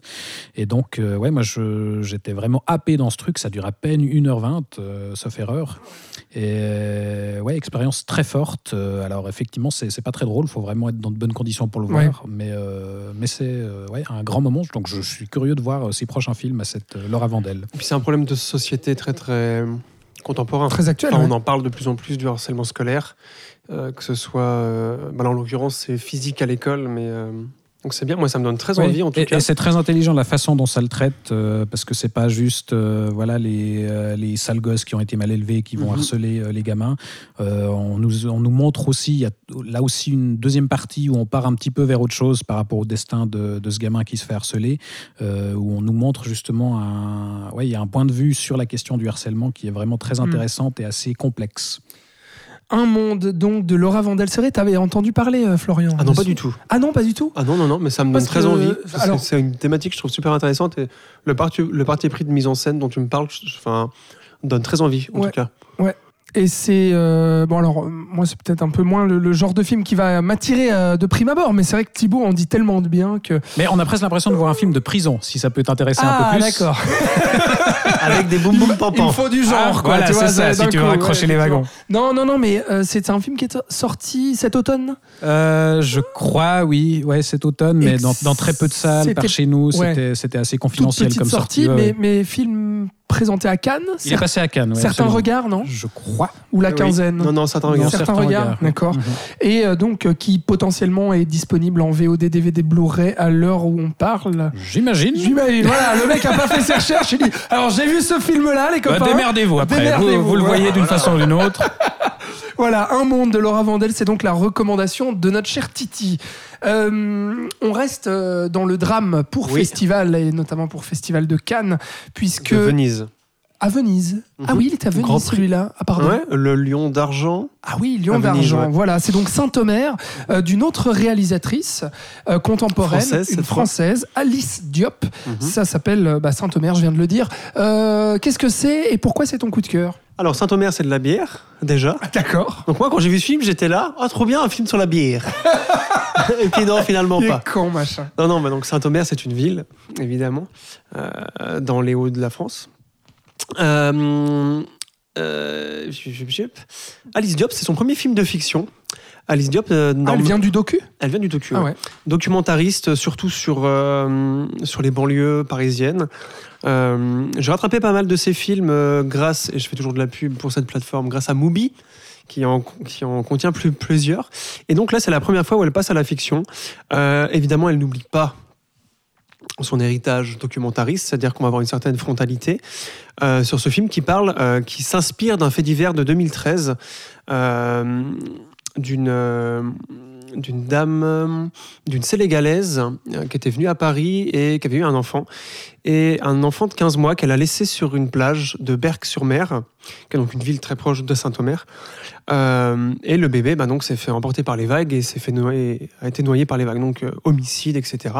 Saint-Omer est l'endroit où le procès a eu lieu et c'est justement là où le film va se passer. C'est-à-dire qu'on va voir, c'est un film de procès, en gros. Voilà. Un autre film joyeux, donc après Oui. Un Monde, faites un double programme avec, Avec Saint-Omer. Et Saint-Omer, c'est pas loin de la Belgique, donc tu Ouais. vois, c'est voilà. euh, en haut, ils sont pas très. Vous voyez, voyez Imbruges, si vous voulez rire euh, dans le nord de l'Europe, hein. Voilà. Enfin, rire, Et encore. Et encore. Oui, ouais. c'est vrai. Pardon, décidément, quand il fait froid, hein, la vie, euh, la vie n'est pas, facile. Ouais. À part bienvenue chez les ch'tis, peut-être. Bon, pas mal. Euh. J'en perds absolument ce que je voulais dire avec Oui. toutes ces conneries. Alors, hein. pardon, Voilà. pardon. Donc, on a une certaine frontalité, c'est-à-dire qu'on ne- on est dans cette salle de, on est dans cette salle d'audience et euh, on va avoir beaucoup de plans euh, fixes sur tous les, sur toutes les interventions, notamment celle euh, de Laurence Colli, qui s'appelait en vrai Fabienne Cab- Cabou. Donc, elle a renommé. Donc, on est quand même dans la fiction, c'est pas un documentaire, mais Alice Diop avait assisté au vrai procès. Donc on sent une envie de retranscrire, et d'ailleurs elle le dit hein, dans toutes les, les- interviews, elle voulait faire ce film pour retranscrire ce qu'elle avait vécu Ah, donc il y a pendant de ce procès. l'hyper-réalisme, en fait. Voilà. Mais voilà, donc en fait, elle aurait voulu faire un documentaire du, procès, mais évidemment, légalement, c'est interdit. Et de toute façon, sur le moment, elle n'avait pas de. Voilà. Donc c'est plutôt une recréation fictionnelle de quelque chose qu'elle aurait voulu traiter sous l'angle du documentaire. C'est pour ça qu'on ressent du documentaire, mais quand même de la fiction, puisqu'elle va y insérer tout un discours sur lequel je vais revenir un peu après. Euh, ce qui est assez hallucinant avec ce cas aussi, c'est que ce qui avait fasciné à l'époque les médias et euh, l'opinion euh, des Français, c'était que cette dame était très cultivée. Elle parlait français mieux que nous. Elle avait vraiment euh, un parler français euh, soutenu. Elle utilisait des mots euh, assez impressionnants. Euh, et donc évidemment, ça pose une question. Alice Diop étant une, cin- étant une cinéaste des banlieues sur la condition des, des franco-africains. Elle-même, elle est d'origine Exactement, Alice Diop. quel, pays Sén- Sénégal, Sénégal. ouais. Mhm. D'ailleurs, euh, Fabienne Cabou euh, est sénégalaise aussi. Euh, donc voilà, on a toute cette idée-là. Donc on retrouve tout ce qui a fait le cinéma d'Alice Diop avant. Et, et c'est fascinant, en fait. C'est vraiment fascinant parce qu'on a l'impression d'être dans le procès et de prendre le temps, puisque les plans sont très longs euh, sur, ce qu'on- sur ce qui est dit. Euh, c'est pas, c'est pas, c'est pas écrit par Aaron Sor- Sor- Sorkin, tu vois. C'est pas tac tac tac. Il y a du rebond tout le temps. Là, c'est vraiment beaucoup plus. C'est à la française, plus- monsieur. C'est à la française, voilà. Mais euh, et donc il y a tout un qu'il mange quand il parle qu'il est con. Mais il y a tout un, il y a tout un discours sur la maternité en fait. Que moi, c'est la partie du film que j'ai outre la recréation du procès qui est quelque chose de très ben, assez terre à terre. euh, et outre la fascination que j'ai eue pour cette actrice, c'est le deuxième film qui joue donc euh, cette mère qui a laissé son enfant sur une plage pour qu'il meure. Euh, cette jeune actrice, je ne sais plus son nom, mais c'est son deuxième film. Euh, c'est donc tout ce propos sur la maternité que je trouve, euh, et qui est donc le but du film. Elle le dit aussi en interview, Alice Diop. Au-delà du simple fait divers, elle voulait parler du mystère de la maternité et de quelque chose qui est très peu explicable, qui, est donc vécu par toutes les mères, évidemment, et, parce qu'elle a mené son enquête aussi avant. Elle a fait une enquête sur la maternité en, en se renseignant auprès de beaucoup de mères. Et elle a voulu en fait parler de ça. Donc évidemment, on rentre dans un truc très mystérieux, avec un peu de mystique aussi, donc moi ça me plaît beaucoup. Euh, et c'est ce côté-là vraiment moi qui m'a vraiment soufflé. Il y a notamment euh, euh, un plaidoyer à un moment de ben, l'avocate de, Laurence Colli qui est vraiment qui est vraiment à tomber par terre.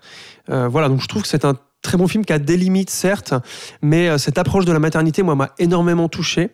Euh, bon, certes aussi, est-ce que le fait que moi je sois devenu père il y a un an, et ça peut jouer aussi. Donc ça a dû euh, faire quelque chose en moi, même si euh, la maternité n'est pas la paternité, évidemment. Euh, et voilà, c'est un film aussi qui a été énormément encensé. Comme j'ai dit, là, il a, Oui, il a ah gagné euh, le, le Lion d'argent, donc c'est comme le Grand Prix du, du jury Mm. du Festival de Venise, mais il a aussi gagné le prix Jean Vigo et le prix Louis de, Deluc, qui sont des prix hors festival, mais qui sont Mm. des prix comme ça, comme le comme, le, comme les prix littéraires qui sont donnés une fois par an sans qu'il y ait un festival. Et c'est le film qui, est, sauf erreur, hein, qui a été envoyé par la France pour oui, la pour aux représenter les Oscars. Exactement. hein ouais, pour représenter la France aux Oscars, exactement. Euh, donc voilà, pour le moment, il est sorti en novembre en France et euh, en Suisse de manière assez discrète. Je crois au Ah City oui. Club et au et, au- puis au. Grutli euh, à Genève et à Lausanne. Donc il n'est pas encore en VOD ou DVD Blu-ray, mais il le sera au printemps, je pense 2023. Euh, voilà, c'est un film très intéressant, donc j'invite euh, j'invite les gens à le découvrir et peut-être à euh, découvrir les documentaires d'Alice Diop qui sont aussi très très pertinents et très et très durs, hein, évidemment aussi Mhm. parce qu'elle parle pas de choses euh, super heureuses. Très. Voilà. Bien. Et eh je ben, suis le seul à l'avoir vu. euh, merci. Personne, Oui, bah ouais, bah personne non, ne dira non. que j'ai tort. ouais, effectivement, c'est vrai. À part vous dans les commentaires. Ou- Tout à fait, c'est vrai, vous pouvez réagir à ce que vient de, de nous dire Florian. Bon, bah moi je passe à quelque chose de beaucoup plus gai et beau- beaucoup plus euh, euh, joyeux et pétaradant et explosif. Bondissant, pourrait-on dire. Bondissant, effectivement. Euh, Suis-je le seul à avoir vu ce film Bien sûr que non. Ah, tu l'avais aussi Mais bien sûr. Oh punaise, mais on en avait, on en avait causé. Mais Bah, non. évidemment. Arrête, Mais, bah, pas devant des micros. Ah, mais bah oui. non. Bah, Putain, je me tu souviens. sais qu'on a aussi des discussions en dehors de ce Oui, podcast, des fois. Je vous parle donc de ce film indien euh, signé SS Rajamouli, ça s'appelle RRR, triple R, donc euh, sorti internationalement sur euh, Netflix, euh, qui est donc euh, bah, Rajamouli, c'est ce cinéaste indien qui avait fait un peu euh, un petit buzz hein, auprès de, de cinéphiles de festivals, euh, notamment avec euh, Ega, c'était euh, l'histoire d'un homme réincarné en mouche euh, qui fait vivre un enfer à son détracteur. Donc c'est une espèce de, de film d'action avec une, une mouche euh, euh, tueuse. Enfin, c'était euh, assez dingue. Et On puis, dirait euh, Quentin du Dupieux là. hein, oui, c'est vrai, c'est vrai. Alors depuis, il y a une série sur Netflix avec Rowan Atkinson qui combat une abeille. Je Ouais, sais pas si c'est inspiré, mais C'est nul ça d'ailleurs. Ouais, voilà, je, je m'en profite pour le dire. Et puis euh, surtout, surtout les deux films Bahubali, qui étaient des sortes euh, de, de fresques épiques, guerrières et fantaisistes sur la dispute d'un trône, voilà, Euh, qui étaient sortis no- bah, notamment, qui avait fait euh, un carton au NIF euh, à Neuchâtel, donc euh, festival bien de chez nous, et puis euh, également en, Europe et dans d'autres festivals français et belges. Et donc Rajamouli est de retour cette année avec RRR qui est donc sur Netflix et qui a fait encore plus de bruit, bah, déjà dû à la distribution euh, sur Netflix, parce qu'il est passé de films qui sont distribués en festival à un film qui peut être vu par n'importe qui chez soi, donc ça c'est quand même un truc de fou. Euh, D'ailleurs, petite précision, je crois que donc c'était dispo sur Netflix en Suisse. Mais en France, sauf erreur, euh, je crois que c'était pas dispo avant. Il y a quelques, ah, il y a assez peu de temps, je crois qu'il est. Ah, bah pour une fois qu'on a été prioritaire. Voilà, mais en Suisse, c'était ce printemps, euh, fin de printemps, sauf erreur. Voilà. Et puis surtout, le film a fait parler de lui parce qu'il s'agit du film indien le plus cher de l'histoire. Alors ça paraît dérisoire euh, ce que je vais vous dire parce que le film a coûté 70 millions de dollars hein, euh, équivalent, Euh, mais donc pour l'Inde, ça représente, enfin pour l'industrie euh, non pas bollywoodienne puisque il s'agit de Tollywood, c'est ça, hein, c'est avec, c'est chez les chez les Tamouls. Telugu. Hein? En langue telugu? en langue telugu, effectivement. Euh, donc bref, le film indien le plus cher de l'histoire. Et donc pour le plot, je vous le dis rapidement, euh, donc on est dans l'Inde des années 20, euh, colonisé encore à l'époque par les Britanniques, et puis qui va suivre deux Indiens, un peu sorte de deux frères ennemis, puisque l'un est un euh, rebelle et l'autre est un, est un soldat engagé auprès des Britanniques, qui va finir par se rebeller. Et donc les deux vont lutter pour conserver leur culture, leurs valeurs, et en gros foutre dehors les Anglais avec un bon coup de pied au cul, et surtout avec de l'action, des C'est un combats. peu Avatar, quoi. C'est un peu, c'est un peu Avatar finalement, euh, puisque on retrouve un cinéma grand spectacle comme on n'en voit plus à Hollywood depuis des années, si ce n'est grâce à James Cameron, euh, mais avec donc toute la mythologie indienne Vous qui êtes va avec. insupportable. Ouais, pardon, c'est vrai, excuse-nous. Euh, avec toute la mythologie indienne qui va avec, c'est-à-dire son goût pour le kitsch, l'extravagance, le, le spectacle, la musique et surtout la danse. Puisque là, on va pousser tous les potards à fond. Euh, celles et ceux qui nous écoutent et qui ont déjà vu des films indiens de Bollywood ou de Tollywood euh, savent peut-être de quoi on parle, mais les autres, sachez que donc ça veut dire des scènes d'action avec des chorégraphies, des explosions, des cascades rocambolesques comme vous n'en en avez jamais vu. Il y a notamment une bataille contre un tigre qui est absolument épique et hallucinante. Un et puis, euh, sauvetage l'enva- sur un pont en feu. mais oui Et puis euh, l'invasion d'un palais, enfin bref, il y a toutes sortes de scènes d'action hallucinantes avec une mise en scène ultra dynamique et avec des ralentis. En veux-tu, en voilà, à faire rougir notre cher Zack Snyder. Oui, c'est pour dire. Et puis, on a du drama extrême aussi, en mode trahison, euh, fra- fraternité, frères ennemis, etc. C'est tellement premier degré mais qui, je trouve, marche à fond parce que là aussi, on utilise, à la manière d'un James Cameron, il faut le dire, des archétypes, des mythes. On, euh, comment dire, on recycle aussi des, des arcs narratifs qu'on aurait peut-être déjà vus, et notamment et surtout à Hollywood, et ça a son importance, je vais y revenir.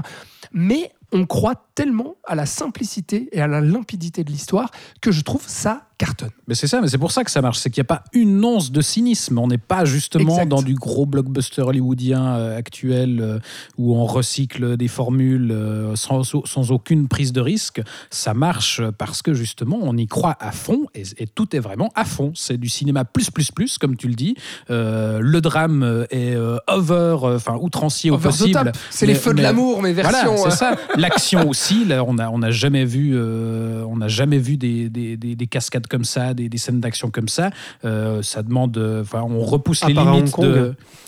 À part à Hong Kong et encore, mais on repousse vraiment les limites de la suspension d'incrédulité en termes de, de- de physique et, et autres. C'est génial. Mais effectivement, on y croit à fond, donc ça marche et c'est spectaculaire à souhait. Donc, euh, du plaisir très, jouissif. très, très grand spectacle. Et sans oublier les scènes de comédie musicale. Oui. Parce qu'il y a des scènes de danse, il y avait déjà ça danse, à oui. Baoubali, dans Baoubali, pardon. Mais là, il y a une scène mais incroyable à te faire te lever du canapé où tu as les deux Avec qui les vont bretelles, danser ouais. à un mariage avec leurs bretelles et tout. Les chorégraphies sont dingues. Du coup, si tu sais, tu te lèves du canapé, ça veut dire qu'il te met pas sur le cul le film. Oh, bravo. hein. Alors oui, je dis du canapé parce qu'effectivement le film est sur Netflix, mais c'est du pur cinéma qui est à voir sur, euh, sur- enfin, qui serait à voir en fait sur sur grand écran. Tellement tu l'as dit Thibaut, c'est vrai que euh, c'est absolument spectaculaire et pendant trois heures. Et les trois heures, je peux vous dire les amis, on les voit pas passer. Donc si vous voulez euh, du film d'action extrême Avatar 2. et explosif, oui, tout à fait. Non, mais c'est vrai, finalement.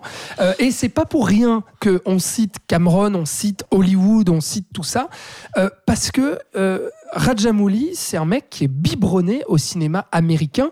Euh, son film préféré de tous les temps, c'est Ben Hur, donc c'est pas pour rien. Donc les, le- le- la grande fresque historique, épique, euh, l'âge d'or du cinéma hollywoodien, bah, ça a bercé son enfance. Je crois qu'il il disait, euh, j'écoutais dans un... Bah, D'ailleurs, le podcast tiens, que tu nous avais recommandé avec euh, Joe Dante et puis, euh, comment il s'appelle Josh Olson. Voilà, euh, The Movies That Made Me. Bah, Il Oui. y, a- il y a un épisode qui est super, passé, oui. que j'ai écouté. J'ai d'ailleurs, merci, j'ai suivi tes conseils, c'est très bien ce Ah, podcast. bah, très bien. Voilà, je l'écoute depuis que tu nous l'as recommandé. Tu m'envoies ravi. Et euh, il y avait un épisode avec donc euh, Rajamouli qui était euh, avec eux donc dans ce podcast pour parler des films qui ont fait son enfance et sa vie et il citait Ben Hur comme le film qu'il avait vu le plus de fois de, de sa vie et c'est vrai que c'est pas très étonnant c'est du cinéma un peu à la David Lean aussi tu Ouais, vois ce- je crois que c'est un, démesuré grand c'est un gros fan de Mel Gibson aussi. J'allais le Et- dire alors, exactement. ouais. Son deuxième film préféré, c'est Braveheart de, de- de Mel Gibson, pour le côté bah voilà, guerrier, épique, euh, spectaculaire. euh,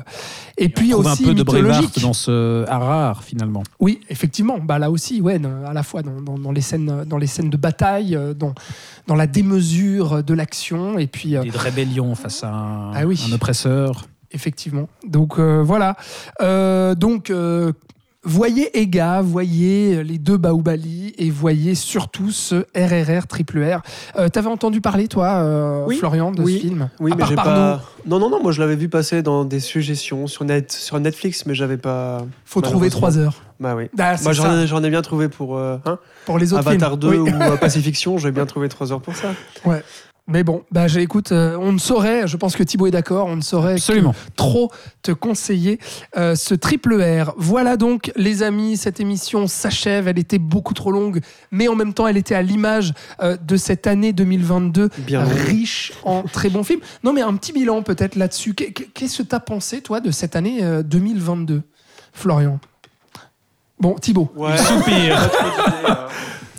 Non, mais comme dit au début, je trouve que c'était une très bonne année cinéma. Euh, Alors voilà, pendant le Covid, euh, on, a eu des périodes difficiles euh, côté sortie salle, mais là, je trouve qu'on a une vraie bonne année en salle. Il n'y a pas forcément eu besoin d'aller piocher. euh, Enfin, je pense que si on compare justement à nos précédentes émissions euh, top de l'année, on a beaucoup moins besoin d'aller piocher dans les sorties sur les plateformes ou, en DVD pour trouver des, vrais bons films euh, cette année que ce soit euh, voilà que ce soit dans le milieu du blockbuster. Alors oui on a eu les habituels Marvel mais euh, bah, sans même avant euh, Avatar 2 dont on n'a pas beaucoup parlé dans cette émission. Ah, même avant Avatar 2 il y, a eu, il y a eu des belles choses. On n'a pas parlé de- du dernier Batman. Enfin voilà il y a même dans le dans ce, ce cet univers très désespérant du film de super-héros il y a aussi eu des belles choses. Et puis voilà dans, dans les plus petites sorties aussi on a on n'a pas retenu le George Miller dans, dans ce top euh, parce qu'il euh, s'est aussi planté malheureusement euh, financièrement mais euh, Parce qu'on l'aime un peu moins eh, que toi. parce qu'on l'aime un petit peu moins Non, toi, toi, beaucoup. oui alors euh, jusqu'à jusqu'à le mettre dans un top je ne sais pas c'est parce Ah, que c'est moi c'est parce ah, que je tu suis George hésites à le mettre dans un top aussi. Mais moi, je fais pas de top, tu sais. non, mais bref, euh, de, voilà, de, à, à tout type de cinéma, je- cinéma plus populaire, cinéma d'auteur, cinéma, enfin tout ce qu'on veut, je trouve qu'il y a eu vraiment de très belles choses et, et c'était une année vraiment réjouissante. Il y a eu très belles choses, mais on- il y a eu moins de blockbusters. C'est ça. Et je suis bien content. Enfin voilà. Mm. hein. C'est moins ta cam.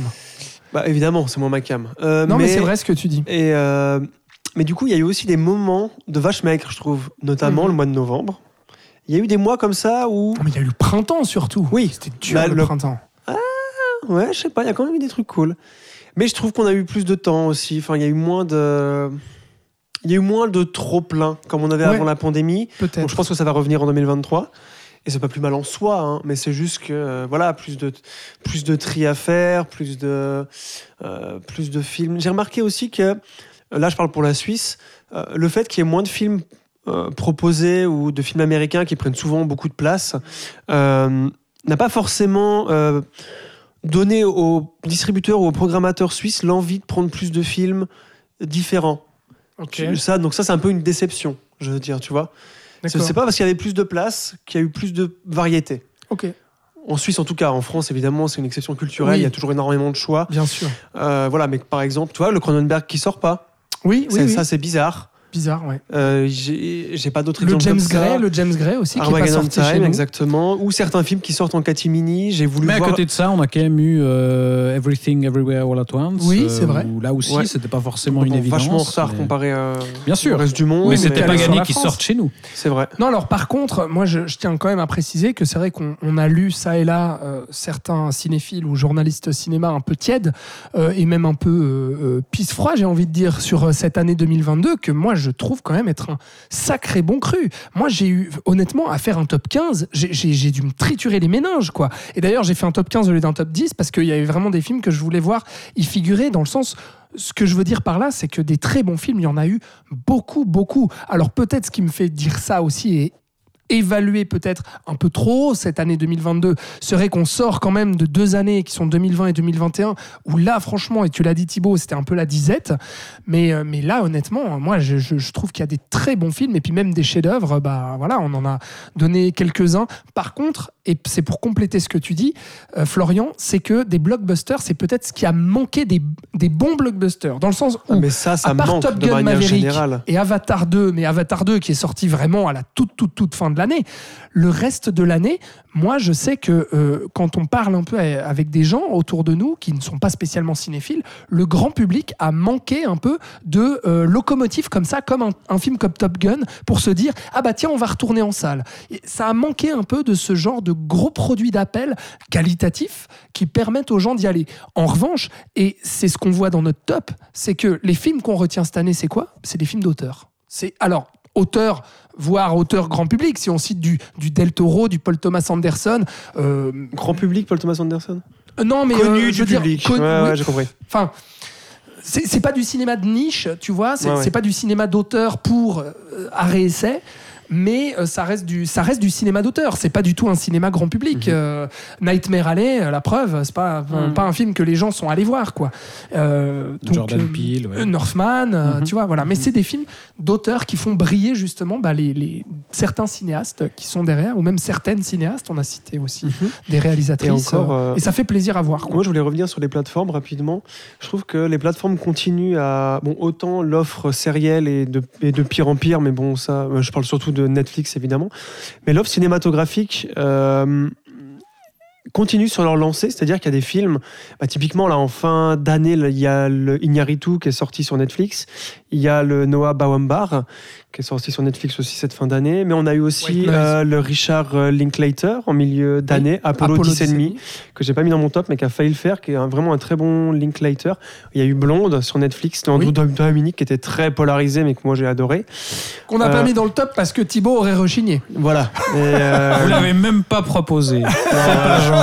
Et d'autres exemples comme ça, c'est-à-dire que le, il y a, y la salle est encore en plein questionnement sur euh, parce que voilà, des, des cinéastes auteurs trouvent refuge toujours sur les Sur les plateformes encore aujourd'hui.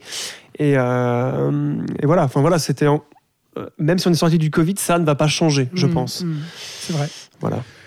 C'est vrai, bah, effectivement. Non, mais ça. effectivement, pour euh, un Del Toro, par exemple, qui sort Oui, Nightmare bah Alley en salle, mais non, qui se plante Pinocchio, royalement. il est sur Netflix. Alors que. Pinocchio est sur. Netflix et que là, euh, bah, ça semble, je crois, hein, j'ai- pas vu exactement Ça va. les derniers chiffres, mais oui, c'est pas la folie. C'est-à-dire hein. que le Glass Onion est, a beaucoup Ah mieux bah marché, oui, mais bah, bon, c'est normal. Mais tiens, encore un exemple.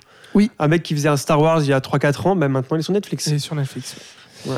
Voilà, je pense qu'on a tout dit. On peut gentiment clôturer. Je te regarde, Thibaut, puisque tu rapproches le micro de ta bouche et peut-être tu as quelque Je- chose je à crois que c'est un rajouter. réflexe. Non, c'est un réflexe, effectivement, parce que j'ai cru que tu allais nous dire au revoir, donc je me préparais Oui, eh à ben te dire merci, au revoir. Eh voilà. C'est ça que j'allais dire. Merci. Mais non, euh, c'était super. c'était 2022, super. on se réjouit de 2023. Très belle année 2022. On, on espère effectivement On que se réjouit de 2023. Dune 2, euh, de, de Oppenheimer, de Babylone. Et d'ailleurs, c'est vrai, traditionnellement, on termine Oui, cette c'est émission par les attentes étonné. 2023. Alors Alors Babylone. Dune 2, Il y, a, super. il y a le nouveau. Babylone. Ben oui, ben alors Arrête Babylone. avec Babylone, ça va être horrible. Mais je, je crois qu'il y a le nouveau film d'animation Spider-Man, non? Oui, Sauf erreur. c'est juste. Voilà, ça, j'ai très hâte. Mission Ah oui. impossible. Mission impossible, Oh, évidemment. regarde-le. Bah, écoute. D'ailleurs, on va pas faire un petit truc. hein Ah, il se pourrait, mais ne nous engageons pas trop. Ah, voilà. On va regarder notre emploi du temps. et Oui, puis on vous peut-être. Redit. Euh, Il y a John Wick, le nouveau John Wick. Oui. Ah, bon. Ah, on se réjouit Oui. pas trop. Oui, oui. Euh, Oui, bon. Il y a le nouveau Euh, Magic Mike. Oui, oui, et le dernier apparemment, parce que c'est Ah. The Last Dance ou The Last Waltz. Eh ben dis donc. Je suis au courant. hein. Il y a Creed 3. réalisé par euh, Mhm. notre euh, Par Michael cher Jordan. Michael B. Jordan. Bon, je me- je c'est- suis curieux. c'est que du je lourd, vous là, le hein, dis. tu- Non mais attends, il y a le Spielberg bordel de merde. Ah oui, Bah oui, Fable- The Fablemans, Fablemans. ouais. Oui. Très hâte ça, hein, Thibaut. Alors ça, grosse attente. Grosse attente Il y a aussi Tar. Moi, j'ai très hâte de Ah voir oui. le nouveau Todd Fields qui fait pas beaucoup de films avec, avec, Kate Kate Blanchett. Blanchett. Ça a l'air bien ça. La bande-annonce donne, euh, donne très Et envie. les retours critiques aussi d'ailleurs. Ouais. Et- Qu'est-ce qu'il y a d'autre? Il y a euh, le Ferrari de Michael Mann, Oh, bordel, le Ouais, C'est retour déjà de- l'année, l'année- enfin cette année. Mais bon, oui, c'est à- 2023. automne 2023. Il n'y a pas de date Alors exacte, oui. mais c'est automne 2023. Ah bah alors là, on a hâte. Ouais, le retour de Michael Mann derrière la caméra. Le Christopher Nolan, c'est pour cette année? C'est pour euh, Christopher Nolan. euh, qu'est-ce que- Est-ce que ça va Tu être aussi Tenet? Si, non, non, moi, moi, Si. je- mais moi je suis toujours. Mais je, je- contrairement à ce qu'on croit, j'aime bien Christopher Nolan. et J'attends chacun de ses films. Comment ça s'appelle déjà Oppenheimer. Ah, C'est donc un biopic Puisque sur ça parle Oppenheimer. de Oppenheimer. oui. voilà. La bombe atomique, tout ça. Tout ça. Tout ça. Euh, quoi d'autre Euh, Barbie, non Ah oui, il y a Barbie. Et il y aurait Le Barbie pas... de Greta Oui, Gerwig. alors bon, voilà, oui, Oui. ok, dont tout le Bon. monde parle. Le oh, Astérix et Obélix, l'Empire Ah bah du ça. Milieu, hein, Guillaume Canet, bien sûr. On se réjouit. Euh, Il n'y a pas le nouveau Scorsese qui devrait arriver Les au bout d'un Kill- moment. Killers of the Flower Moon. Oui. Hein Est-ce qu'il une- est-ce qu'il sort en salle ou est-ce qu'il va être sur Netflix à Bah, justement, je ne sais pas. Ouais. Je n'ai pas plus d'informations à vous donner. Euh, Bah, écoute, il y a ça, autre ça fait, chose ça fait- ça déjà- fait déjà pas mal. l'impression pas qu'on est en train de lister des Bon, choses bah, dont super. on croit a, que fort- ça il y a beaucoup de choses, mais ouais. Mais, mais comme quoi, oui, il y a des, des belles choses en perspective. Donc on souhaite que 2023 soit à la hauteur au moins de 2022, Au moins. Si ce n'est plus.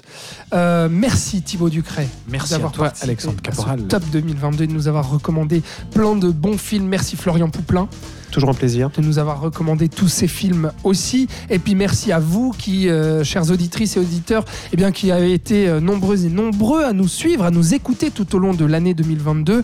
On espère qu'on vous a donné envie de voir euh, plein de films ou revoir peut-être certains films. Et puis, bah, on espère vous retrouver aussi tout aussi nombreux sur l'année 2023 pour à nouveau eh bien, des épisodes de chaque mois avec mon cher Titi. Et mon cher Florian, quand il a le temps, Oui. euh, pour venir parler des films d'actualité, voilà, c'est tous les premiers euh, lundis du mois, hein, à peu près. C'est Quelque chose comme ça, oui. alors c'est quelque part dans le mois, Voilà. mais c'est un épisode par mois, avec aussi des films du passé, enfin bref, plein de belles choses. Et puis aussi, on, vous, on espère des formats hors série, format carrière sur les carrières de cinéastes et les formats flashback, peut-être sur des sagas cultes comme Mission Impossible ou. Indiana Jones. Voilà un autre film qu'on attend peut-être Mais pour alors celle-ci, on s'est 2023. engagé à la faire de l'émission Spielberg, donc on est obligé. On est obligé de la faire D'accord. C'est Bon, forcé. eh bien, on le fera très Bah bien. voilà, Indiana Jones. oui. Ah bah voilà, super. Notre film. Bon, eh bien, on vous souhaite euh, bonne année, bonne année 2023 à toutes et tous, une merveilleuse année cinéma. Et puis, on se dit à très bientôt dans le salon. Vous savez, vous pouvez, vous pouvez nous suivre sur tous les réseaux sociaux. Voilà, on vous embrasse. Allez, ciao Ciao. Ciao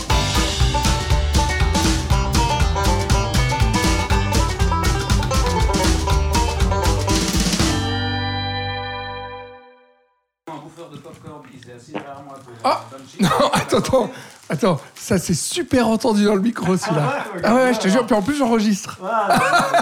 Florian. Oh, Tiens. tu m'as offert un paix et un ro Allez, pour terminer l'année. pour commencer. Ou pour commencer l'année 2023, ouais. Mhm.